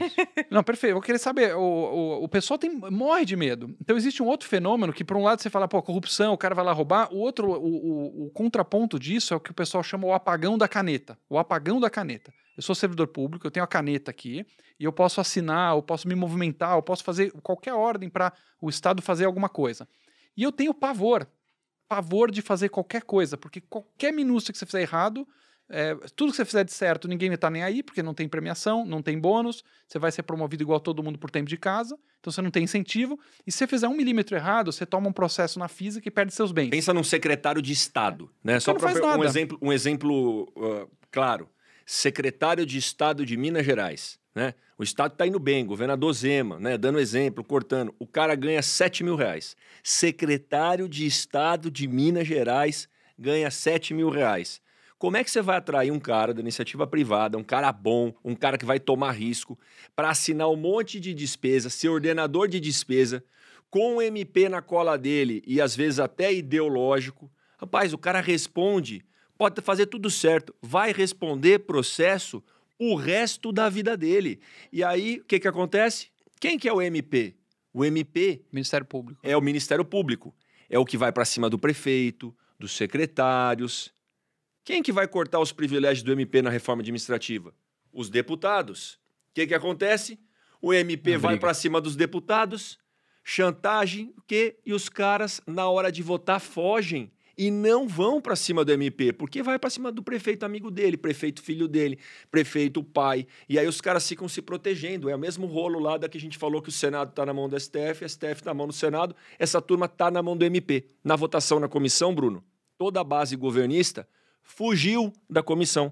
O novo tinha, você viu isso, né, Lê? O novo tinha uma cadeira. A gente tinha uma, somos em oito deputados. Começou a vagar as cadeiras, porque os caras não queriam votar, estavam com medo de enfrentar a administração pública. Aí o novo foi pegando as cadeiras. Ficamos com sete deputados na comissão, porque a gente, né, quem não deve não teme, a gente não deve nada, a gente foi para cima e a gente conseguiu passar tudo isso. Eu nem diria quem não deve não teme, porque, por exemplo, a gente tem aquela teoria do etiquetamento social na parte jurídica, né? Então você vai e enfrenta. O Ministério Público é até um quarto poder, a gente pode dizer assim, né? Porque É, ele é, fiscaliza. Ele é totalmente autônomo. é. Você vai lá, enfrenta e sofre um processo. É só um processo, estão averiguando as coisas. Mas para muita gente, ó, tem um processo, tem algo aí. Então, esse cara, ele tem a perder no final das contas. E sobre essa questão da, dos incentivos no setor público, eu era militar, eu fui primeiro da minha turma de academia na minha especialidade de artilharia. Eu, eu fiz a MAN em 2010. E no exército, você tem exatamente isso. Você pode trabalhar muito e você vai ganhar igual o cara que trabalha quase nada e às vezes está em casa porque ele conseguiu forjar um problema de saúde muitas vezes, ele vai estar ganhando igual. E dentro disso, vamos imaginar que tem o cara que ele realmente ele quer trabalhar, ele quer fazer as coisas. Só que ele vai enfrentar uma série de burocracias para isso e muitas vezes, na- no afã de querer fazer as coisas, ele pode acabar fazendo algo errado. Ele vai ser responsabilizado depois. Mas o que eu penso nessa questão do gasto público também é uma outra ideia do Milton Friedman, que ele falava sobre as quatro formas de gastar dinheiro. E se enquadra nisso, do uso do recurso público. Que é uma pessoa gastando o dinheiro que ela ganha com ela mesma, então, como o dinheiro é dela e ela que vai usar o que ela está gastando no final, ela se preocupa muito, tanto com custo quanto com benefício. Tem a pessoa que ela vai pegar o dinheiro que ela ganha para gastar com os outros, ela tende a se preocupar, né? Lógico que há exceções, mais com custo do que com benefício, ainda mais se os outros forem pessoas que ela nem conhece. Tem a pessoa que ela vai gastar o dinheiro dos outros com ela, então ela tende a se preocupar menos com custo e muito mais com o que ela vai comprar, o que ela vai usar o dinheiro. Nisso a gente pode colocar um monte de político, pô, no final das contas. É o cara usando o dinheiro dos nossos impostos para gastar com ele. Aí o pessoal eh, defende o SUS, hashtag defenda o SUS, enquanto tem um plano de saúde vitalício lá em Brasília. e por último, você tem a pessoa que ela vai gastar o dinheiro dos outros para os outros, que é o político gastando com a escola pública, por exemplo. E aí você tem lá o funcionário estadual da escola pública que ele fala: não, vou gastar direito aqui. Ele vai consegue fazer uma licitação e compra 10 mil canetas pelo menor preço. Só que o menor preço da licitação, o cara botou lá um preço que ele não consegue entregar. De, digamos, 5 centavos a caneta. 5 centavos você não compra mais nada no Brasil hoje. Com 5 centavos. Eu não, eu não vi mais uma moeda de 5 centavos. Tem muito tempo que eu não vejo. De um centavo, então, nem se fala. E aí o cara chega lá e fala: Olha, te vendi 10 mil canetas por 5 centavos, mas olha, não tem como te entregar 10 mil canetas. Só posso te entregar mil. Então no final o cara tá te cobrando 50 centavos a caneta. Aí se essa pessoa fala não, aí a escola fica sem caneta por seis meses até vir uma outra licitação. Se ela fala sim, ela não levou um real, mas ela cometeu um crime. Porque afinal ela tá usando mal o recurso público, no final das contas. Então é uma situação muito complicada. A, a parte de licitação é feita até para que o Estado compre bem, mas o que está escrito é diferente do que acontece na prática, né? Infelizmente. São as obras que estão paradas. Essas obras não andam. Porque o cara licitou, a construtora falou que dava para fazer, não dá para fazer por aquele Não preço. entrega. Aí fica parada, aí vem o Ministério Público, aí vem o Judiciário, aí tem que relicitar, aí demora. A lei de licitações, ela é a lei, às vezes falam muito rápido. 8666. É, o Bruno sabe, era isso que eu ia falar. O Bruno 8666. sabe disso É, porque então. ele trabalhou no, no, no quartel É, o quartel parte- licitava as coisas. e chegava pouca é, carne, chegava Não, tudo a carne lá. era tudo, era tudo centralizado, mas tinha outras coisas. Às vezes falam, Malu, a lei 866. Não, falei, não é 866. 8666, que eu falo que é a lei do capeta. entendeu? É três meias e ela não funciona. A gente teve uma reforma na, na lei das licitações agora e eu relatei um projeto que é o Marco Legal das Startups. Justamente para deixar algum tipo de inovação fornecer para o governo, porque a lei de licitações exige tanta coisa.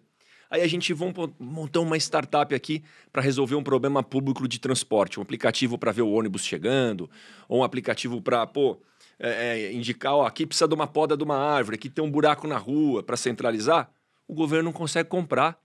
Porque essa empresa não tem histórico de balanço patrimonial, não tem histórico de DRE, não tem histórico de licitações. Então, agora, com o marco legal das startups, pelo menos a gente conseguiu vencer uma brechinha, porque o governo consegue contratar, a inovação é mais barato. Mas é uma luta. Essa lei é, é arcaica, né? É, o que puder tirar do poder público é uma coisa autoevidente, é lógica, não é ideologia apesar de ter um pessoal com uma cegueira ideológica de algum extremo, ou o pessoal da gangue que faz a pressão para a população acreditar o contrário, mas assim, é auto-evidente. Você vai pedir um serviço público, o tempo que demora, a, a inoperância. É impressionante. Eu tava me contando um pessoal que tá vendo o negócio de zoológico de São Paulo, contaram o caso. Posso até dar um exemplo disso? Sim. Faça aí na sua casa, chame uma pizza e ligue para a prefeitura reclamando do buraco na rua. Quem vai chegar Cobar antes? Covardia. Não tem nem como comparar, pô. Essa daí foi covardia. Essa é covardia. A girafa, coitada do zoológico, tava com algum problema de infecção lá e precisava de um colírio. E Zoológico aí- era- era o que é Zoológico municipal? de São Paulo aqui, São Paulo? no caso real. E aí precisava de um colírio, aí os, o- os funcionários fizeram a solicitação lá pelo setor de compras, mas sabiam, ó, isso aqui vai longe. E aí, coitados, fizeram uma vaquinha lá para eles irem comprando eh, de forma particular o colírio, senão ia matar, coitado da girafa. Caramba. Aí ficaram dando colírio lá pra girafa, demorou seis meses para chegar o colírio. E foi E rápido ainda. chegou o colírio errado. Chegou errado. Aí, ferrou. Agora vamos pro outro co- Imagina a girafa, coitada. sendo- Ainda bem que tinha, né, os funcionários su- super generosos, fazendo, super humildes, gastando pouco dinheiro que eles tinham para comprar de forma particular. Então, é, é uma insanidade as pessoas que ainda colocam suas fichas no Estado resolvendo os problemas.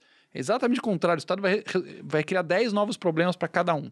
Se o Estado brasileiro se concentrar no básico, no essencial, já está tão bom, tão bom, e não tem que se meter a furar poço de petróleo, entregar carta.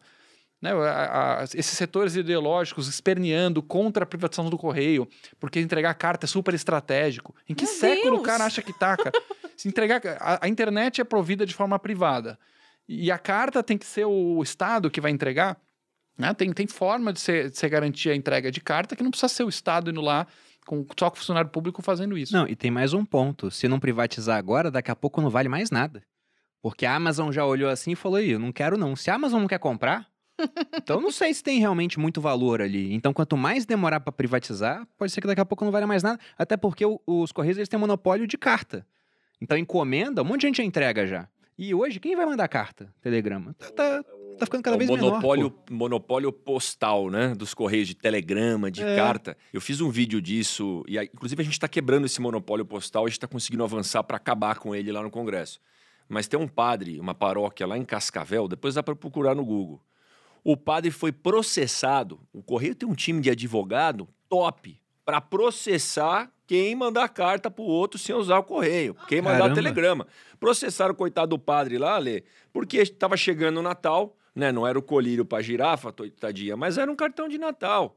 O senhorzinho, pra senhorinha ali que frequenta a paróquia em Cascavel, ele, rapaz, esse correio vai demorar, eu vou mandar eu mesmo essa carta aqui, chamou os motoboy lá e puf, mandou carta na cidade. Tomou-lhe um processo, tem que se defender, porque ele burlou Meu Deus. o monopólio postal dos correios. É o fim da picada, Fim cara. da picada. E outro argumento que é, olha, mas se privatizar, não vai chegar carta do Bra Brasil. Tem gente que não vai entregar. Pai, tem papel higiênico Coca-Cola nesse Brasil inteiro. Eu tenho um exemplo disso. Aonde tem alguém querendo receber carta e alguém querendo mandar carta? Não, eu servi em Boa Vista. Boa Vista é capital de Roraima, que é um dos estados mais ao norte do Brasil, faz fronteira com a Venezuela. E lá em Roraima, na época, você tinha 500 mil habitantes, sendo que mais da metade estavam na capital, Boa Vista. As outras cidades, Rorainópolis, né? Tinham 25 mil habitantes, 20 mil habitantes. Teve uma até que acho que dobrou de população por causa do pessoal da Venezuela que está vindo agora. Foi uma, tá acontecendo ainda, problema bem grave. E quando eu estava lá, eu tive a oportunidade de ir numa tribo indígena mais isolada. Então você não tinha uma estrada, pegava a estrada, uma hora virava estrada de barro, daqui a pouco passava uma ponte muito precária, então já não ia mais uma viatura pesada. Me deram instruções, não, chega lá você aceita o que vão te oferecer, porque pode ser falta de educação, interpretado assim. Aí eu cheguei lá, pensando, bom, vão me oferecer um caxiri, que é uma cerveja, um, um, um tipo de cerveja, um fermentado de mandioca. E, não sei, talvez uma tapioca, alguma coisa assim. Chegou lá, o, o chefe ele fritou um pastel e me deu um copo de Coca-Cola. Então, quer dizer, numa tribo isolada, você tem óleo de soja chegando, açúcar. A gente, inclusive, levou esse tipo de coisa pra lá, né? Também levou médico, dentista, arrancou mais de 100 dentes de menos de 100 pessoas, porque tem óleo, tem açúcar e não chega a pasta de dente igual. Mas você tinha Coca-Cola chegando. Então, se há uma demanda de mercado, alguém vai prover esse tipo de serviço. Não vai ser imediatamente, lógico, mas tende a, a acontecer. Se regularizar, né? É, pois é. Mas essa questão até é, é uma que há, muito debate sobre isso, há prós e contras. Todos nós aqui temos uma visão que a gente viu que é a favor de menos Estado nessa parte. Mas voltando à parte da, da corrupção, vocês não acham também que aqui há muita impunidade e isso colabora até para a manutenção de maus políticos no poder? Como é que a gente pode resolver esse tipo de coisa? É, certamente a gente vê um mau exemplo de cima. Preso no Brasil tende a ser pobre, geralmente negro, condenações do STF definitivas, desconheço o que, que teve de condenação nos últimos 30 anos. Que voltou atrás depois? Se, o, não tem. se o cara tiver O cara tá na dinheiro e influência, não vai preso no Brasil. Né? Que é a tal da pauta lá que a gente luta, por exemplo, da prisão após a condenação e segunda instância. Então, o cara, condenado em primeira instância, aí recurso, só aí já fica um monte, né? Mas o cara entra com recurso, porque tem advogado, tem poder, tem influência. Segunda instância, né? Um outro, né? Uma outra instância de poder. Desembargador. Pô, preso também, tá condenado. É, é- é- ele pode entrar com outro recurso. E enquanto é julgado esse outro recurso do recurso do recurso, ele não fica preso. Isso não acontece praticamente em lugar, nenhum no mundo. Se você pegar a França, França ainda que tem um histórico é, diferente do nosso aqui, ou diferente dos Estados Unidos, né, em termos liberais. Cara, nos Estados Unidos você está preso em primeira instância. Nem na França e nem em outro lugar do mundo. Então aqui o cara tem dinheiro e tem poder, cara não vai para cadeia. Né? O, o, o crime compensa. A relação risco-retorno, o cara, a hora que vai medir, fala: ih, rapaz, pode tocar o pau aí que você não vai ser preso nunca. Se a gente não aprovar pautas como essa, fora o fim do foro privilegiado também, para quem não conhece, é o foro por prerrogativa de função. O que, que é isso? Ah, o cara é deputado, o cara é isso, o cara é aquilo. O cara tem um foro privilegiado. Ele não é julgado na, na justiça comum, como todo cidadão. Ele vai ser julgado por quem? Pelo STF, que é a que ele indicou. Então não vai acontecer nada. Tem vários deputados que eu não, eu não tenho, eu não acho, não tenho uma suposição. Eu tenho certeza que foram eleitos deputados para ter foro, para se proteger. Aí o crime compensa no Brasil. É comum esse foro em, em outros governos ou não? Não, é minúsculo. É, até- a gente fez um estudo na época, Estados Unidos tinha três pessoas, se não me engano. É, é- é minúsculo o número de pessoas que têm é foro tipo privilegiado. presidente da República, Presidente da República. e Porque, presidente assim, do é, Senado. O, a- o princípio do foro privilegiado, que é o foro de prerrogativa de, de função, ele faz sentido. Imagina tá lá o Donald Trump governando os Estados Unidos e qualquer juiz de primeira instância dos Estados Unidos eh, julga e dá uma ordem de prisão para o presidente da República ou o presidente da Câmara. Então, assim, certamente para os chefes dos poderes, meia dúzia de pessoas, faz todo sentido você colocar isso na mão do STF. Agora, o Brasil são dezenas de milhares de pessoas que têm diferentes tipos de foro eh, por, eh, privilegiado. É, nem sempre é pelo STF, tem uma escala lá, se o cara é prefeito, ele tem que ser julgado. Pega desde o vereador ou não? Vereador, não, não tenho certeza. É, o- eu sei que os prefeitos são julgados pelo desembargador e assim por diante. Esse ponto que o Vinícius falou, do, da questão do, do prisão em segunda instância, e vai sendo ao sabor do momento. Isso tem, tem a ver com uma cláusula da Constituição que fala é, ninguém será considerado culpado definitivamente até o trânsito em julgado. Só que o que isso significa vai mudando ao sabor dos interesses. O STF já achou A, depois achou B, depois achou A de novo, não tem uma definição. E esses dois projetos estão tramitando na Câmara, tem projeto para aclarar essa questão definitivamente, que é falar o seguinte, querido, você foi julgado, é, é, você apelou, o desembargador confirmou a sentença, cana, Acabou. cana. Depois você pode continuar apelando até o infinito na prisão. Na prisão. Pode, pode continuar ah, esgotando os seus, seus recursos. Mas isso que a gente tem no Brasil é absurdo. Agora, óbvio que tá, isso aqui está tudo na, na mesa do presidente da Câmara e ele está sentado em cima. Não há interesse político em julgar nenhum dos dois. A redução do, do foro privilegiado e nem a prisão em segunda instância. Só para trazer os dados, Bruno, eu puxei aqui. Inglaterra, zero pessoas têm foro privilegiado. Zero Su- pessoas? Suécia, um. Alemanha, um. Provavelmente, né? O, O chefe de Estado. O chefe de Estado maior. China, tem 2.987. O Brasil tem 45.300 pessoas com foro privilegiado. E aí tudo vai, como a lei acabou de 45 falar aqui. mil. Quem que vota isso para acabar com o foro? Os caras que têm foro, os próprios políticos. E não vão acabar nunca. Enquanto a gente não trocar essa turma, eu falo que aquele congresso é tipo uma caixa d'água velha, cheia de lama. Sabe uma caixa d'água suja, daquela azulona? Botamos uma mangueirinha nela, assim, de água limpa, e ligou a torneira. Aí tá entrando água limpa e tá saindo. Rapaz, tem que aumentar o fluxo de água nela para limpar essa caixa d'água, senão não vai mudar nunca. Eu tô com um post aberto aqui, Alexandre, do ranking dos políticos. Que é uma charge que vocês colocaram falando, ó, Brasil, chance de você sair impune ou cometer um crime, 95%. Chance do seu negócio sobreviver por 5 anos, 40%. Nossa, que tristeza. Há algo muito errado com um país onde o crime compensa mais que o trabalho, né? E isso é pensando só em estatística de solução de crimes, né? Imagina você saber que há muita impunidade e que se você é, for pego, você ainda tem um foro privilegiado e talvez nada aconteça. É, e você tocou na parte empresarial, o, o Brasil tem um ambiente terrível para empreendedorismo, especialmente para os pequenos. É, muita burocracia, muito imposto, regras trabalhistas super complexas, sempre tem alguma coisa que você acabou errando como empreendedor naquele calhamaço de regras tributárias. Nós fizemos uma compilação e desde a Constituição de 88, o Brasil já editou mais de 3 milhões de regras tributárias. Então é praticamente cinco regras é, a cada hora. Ou seja, imagina de diferentes setores da economia. Imagina um setor fiscal para poder acompanhar isso. Imagina se você é uma pequena empresa, você está preocupado, sei lá, uma pizzaria, em fazer sua pizza, entregar, entregar, pagar seus funcionários em dia. E aí tem uma burocracia gigante, um monte de minúcia que você não consegue nem imaginar. E o poder público continua cuspindo regras, algumas bem idiotas mesmo. Tivemos aí é, uma das câmaras dos vereadores que obrigou é, restaurantes a dar meia, cobrar meia é, porção para quem fez cirurgia bariátrica. Então, esse tipo de minúcia, né? Se você fez cirurgia bariátrica, você tem que ir lá e você tem direito no quilo a pagar metade. É, no, no- no self-service, né? Pagar metade. Aí já começa a indústria de cirurgia falsa, que o cara pega um atestado, vai lá e aí já começa o pessoal a aumentar o preço porque tem os caras da cirurgia falsa. Então, esse jeitinho malandro brasileiro que a gente fala, muitas vezes é em função desse pântano de regras confusas e contraditórias que fazem com que as pessoas vão achando seus meios de, de escapar. É terrível. É a hipernomia, né? E o país da meia entrada no final. Achando que, nossa, se eu vou pagar meio, tá tranquilo. Alguém vai pagar mais, Tem então, por conta entrada. disso. É, tem vai- meia tem o três. Vai carro- botar. O carro de deficiente, por exemplo, você tem uma. E toda lei começa com uma boa intenção. Não tem, Sim. sempre tem um burro com boa intenção por trás. O cara é o deficiente físico. Puxa, é uma situação difícil. Pô, vamos apoiar o deficiente físico, como é que a gente faz? Ah, vamos ajudar o cara a comprar carro mais barato. E aí tem o carro PCD, que é o carro voltado para deficiente físico que tem isenção de imposto.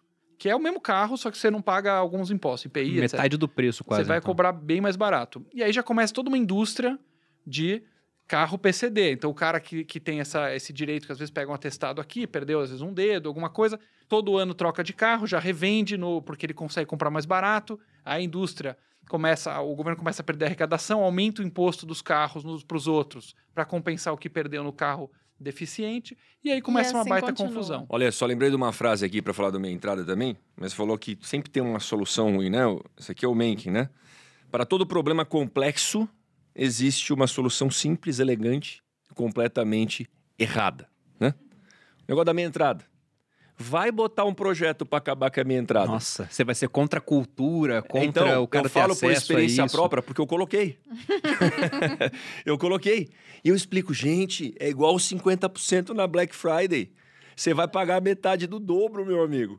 Se bota meia entrada, todo organizador de evento, todo cinema vai subir o preço para todo mundo, todo mundo vai acabar pagando mais caro, porque de repente é tudo meia entrada. Porque aí o cara faz meia entrada para estudante, meia entrada para alimento, meia entrada social, meia entrada para isso. Então, vai mexer nesse assunto. É um vespeiro. Décimo terceiro também é um caso interessante. Então, É a mesma As coisa. pessoas amam o 13 terceiro, eu entendo. O, o trabalhador humilde está lá e chega em dezembro, recebe o salário a mais. Deixa eu contar um segredinho. Eu sou empregador, eu tenho 4 mil empregados na, na Multilaser.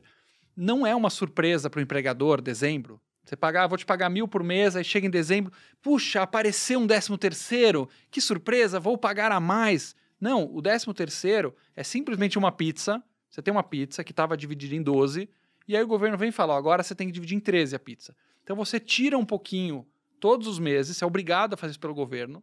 Você tira um pouquinho todos os meses, e aí no final você dá o tal do salário a mais sem correção. Você economiza pro, pro, pro cara, em vez de. O certo era eu pagar esse a mais todo mês, o cara Com 12 receber anos já, a mais todo mês. todo mês receber a mais, ou janeiro, ou fevereiro, ou março, todo mundo recebendo um pouquinho a mais, já aplica, já pode usar o dinheiro, ao invés de ficar essa poupança forçada que o empregador ele é obrigado a tirar do funcionário todo mês, porque é o governo que manda, não é, não foi a gente que inventou. E aí no final você dá o 13 terceiro, o pessoal, puxa, que maravilha, eu adoro o 13 terceiro. É uma enganação. Não, e, e quando criam esse negócio, aí a pessoa tem um ganho naquela hora, né? Por exemplo, quando criou o 13 terceiro foi isso. Do nada apareceu um salário a mais. Só que logo depois o mercado se adapta. Porque justamente, ninguém vai se surpreender com o óbvio. Vai ter que pagar 13 salários, então ele vai pensar, eu tenho 100 mil para contratar empregado. Antes era dividido por 12, agora divide por 13, por exemplo. Isso da meia entrada, a gente já trabalhou com o evento já. Então, considerando a meia entrada, era assim. A meia entrada é o preço normal. E aí a outra é o dobro. Porque imagina um cara que é dono de um cinema. Você tá com seu cinema funcionando normalmente, agora um monte de cinema quebrou por conta da pandemia, mas tá funcionando normal, alguém vai lá e cria uma meia entrada. Os seus funcionários não vão ganhar meio agora. As salas não vão custar a metade do que custavam antes, os filmes não vão ficar mais baratos por conta disso. Então você simplesmente fala, "Ah, agora eu sou obrigado a vender por muita gente por meio, porque se há uma meia entrada, você cria um estímulo para que as pessoas também comecem a acessar isso, né? Aí é carteirinha de estudante falsa, é um monte de coisa que vai aparecer. Então o cara que não paga meia vira o otário da história. Que muitas vezes é o pobre. Que, que- e volta aquele ponto do Brasil sempre roubando de baixo e dando pro grupo de interesse. Às vezes o, o- o riquinho, que tá lá fazendo a faculdade gostosão, vai lá e paga a meia entrada, e o moleque que é pedreiro, que tá lá ralando, que ganha muito menos, tem que pagar cheia porque não quer. Não tem como Não tem tirar carteirinha, carteirinha de estudante. não tá estudando e não quer falsificar porque é um cara digno, é um cara íntegro. Perfeito. Então, novamente, é o pobre pagando a conta do grupinho. Resumo do Brasil, pessoal. Pessoal, então para fechar aqui o podcast, o que, que vocês acham que é mais importante para mudar essa situação de hoje? Dentre as várias reformas que a gente tem, o que, que você enxerga assim, poxa, isso aqui é um passo muito importante para que a gente possa mudar mais depois? Alguma coisa que as pessoas têm que ficar de olho para apoiar, falar, olha, isso aqui é bom, gente. Vai ter gente com discurso contrário, mas se esse tipo de coisa passar, é uma esperança de dias melhores no futuro. Reforma política. Política? Tem que mudar a forma como a gente está representado. Né? E aí eu trago para vocês. Gente, a gente falou de vários problemas do Brasil aqui nesse podcast, da gangue, dos malandros no Congresso que só pensam neles, mas é possível. É possível. Eu saí da indignação e fui para ação. Sou empreendedor também, não tinha nada a ver com a política, fazia minhas coisas, tocava minha vida, até que baixou aqui. Eu falei, rapaz, eu tenho que fazer alguma coisa para deixar um legado pro meu país. Como é que eu vou ser eleito deputado federal? Vamos pensar junto. Juntei gente boa intencionada, pensei, planejei, fui lá, executei e fui eleito com 207 mil votos. É possível. Cheguei lá, eu falei, rapaz, não vou conseguir fazer nada nesse Congresso. Provamos o marco legal das startups, governo digital, regularização fundiária urbana lá para Dona Fran, que eu falei que não tem o papel passar de casa, conectividade, sabe? É possível. A gente tem que sair da indignação e ir para a ação. E isso está dentro da reforma política, é a nossa atitude. A nossa atitude de se envolver mais com política. Né? Tem uma frase do Platão que o preço que você vai pagar por não se interessar por política é que você vai continuar a ser governado somente por aqueles que se interessam. Então está na hora da gente se interessar. E a reforma política, como ela só pode é, é, ser feita e votada lá pelos políticos no Congresso, reforma política raiz é na urna. É a gente pesquisando, sendo consciente e votando em gente que tem novas atitudes. É, eu concordo plenamente. Se fosse citar uma coisa, reforma política. É, entre os projetos que me agradam é o voto distrital. Acho que é um negócio que ajuda bastante. É, sempre tem seus prós e contras. O voto distrital tem aí seus 5, 6 prós, alguns contras, mas é bem mais pró do que contra. Qual o pró principal do distrital, na sua opinião? O distrital, o principal é aproximar eleitor de eleito. Então, assim, hoje em São Paulo você tem lá 70 parla- eh, deputados eh, e milhares de candidatos e 40 milhões de eleitores num estado gigante. Então, o custo de campanha é altíssimo, gasta alguns, eh, já vi um número de 8 milhões por campanha, em média, eh, para deputado. É, é caro, você tem que espalhar seu esforço em uma- um lugar muito grande. O eleitor fica confuso porque ele não tem um candidato de cada partido, ele tem 500 candidatos para escolher. O distrital, a eleição fica parecida com a eleição para prefeito. Eu sou lá do Vale do Paraíba, vai ter um candidato do PT, um do PSDB, um candidato do Novo, um do DEM, e vai ter três, quatro com chance real, e você vai olhar, pô, esses são os três, quatro caras. E aí é muito mais fácil lembrar depois e cobrar. É o cara do Vale do Paraíba. E, e tem um outro fenômeno interessante que é o, o chamado o, o fenômeno do opositor. Então, quando você tem mil, dois mil candidatos em São Paulo, não é interessante para nenhum político cobrar e, e, perseguir botar o dedo no olho do outro. Porque cada um tem que cuidar do seu. Não adianta, por exemplo, o Vinícius é, brigar com o Zé, porque tem outros 500 caras. Quando você tem o distrital, você tem o cara que levou o distrito, por exemplo, vamos supor que o Poit levou. E tem o cara que ficou em segundo lugar, que quer derrubar ele na próxima eleição.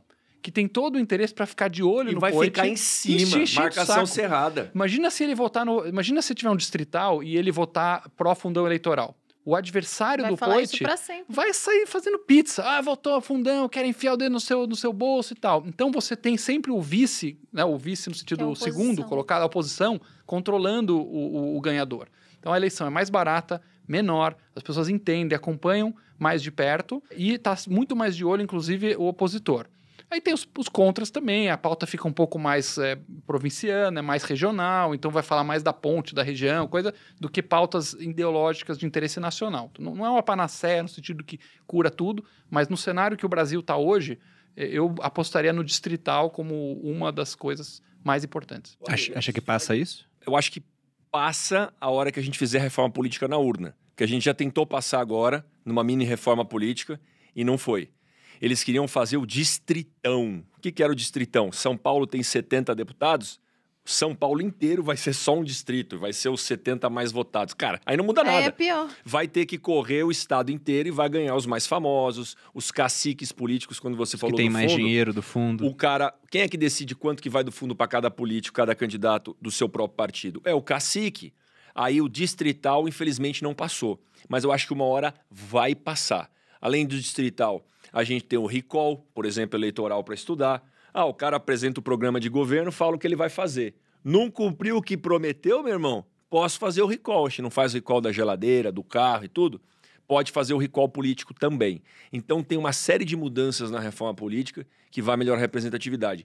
Uma coisa só, para finalizar minha fala. Gente, menos polarização, menos extremismo político no Brasil. Não precisa ser 880. A verdadeira boa política é você aprender a conversar com quem discorda de você. Não conversar somente com quem concorda. E a hora que a gente tiver mais diálogo, sabe, mais conversa, mais escuta, a gente vai ter um resultado melhor para o cidadão. Porque senão vai sempre ficar polarizado, é um brigando com o outro, é um extremando com o outro. Isso só interessa para eles. Quem perde é o povo aqui embaixo. É isso, né, Boludinha? É isso. Alguma colocação?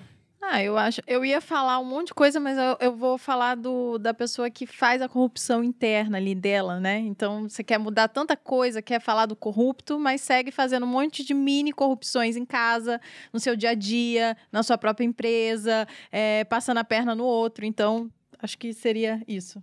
Deixe de fazer pequenas corrupções É. diárias. Foi a frase de quem que você citou, Alexandre? De que a democracia ela nos dá os políticos que nós merecemos? Era do. Do Ber- George Bernard Shaw. Jamais é. ia ouvir. O pessoal nome. reclama lá do pessoal de Brasília, mas faz igual, né? Muitas vezes. Encerra. Mas é isso. Pessoal, como que nossa audiência encontra vocês em rede social para continuar acompanhando o ranking, também o seu trabalho, Vinícius? Instagram, Ale Ostroviec.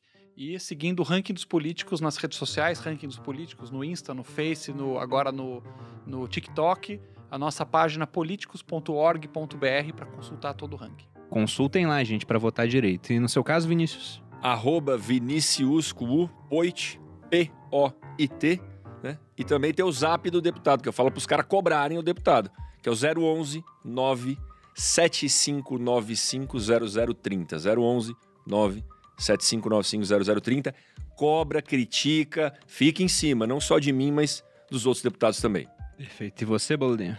Arroba Maluperini no Instagram e também no podcast, né? Vocês podem me encontrar aqui nos sócios, toda quinta-feira às seis da manhã no Spotify e todas as plataformas de streaming e também no nosso canal do YouTube, meio-dia com estreia. Geralmente tá lá, a gente tá conversando quando dá tempo, às vezes não dá. Verdade. e vocês me encontram no canal Você Mais Rico, sempre na segunda e na quarta-feira com vídeo novo.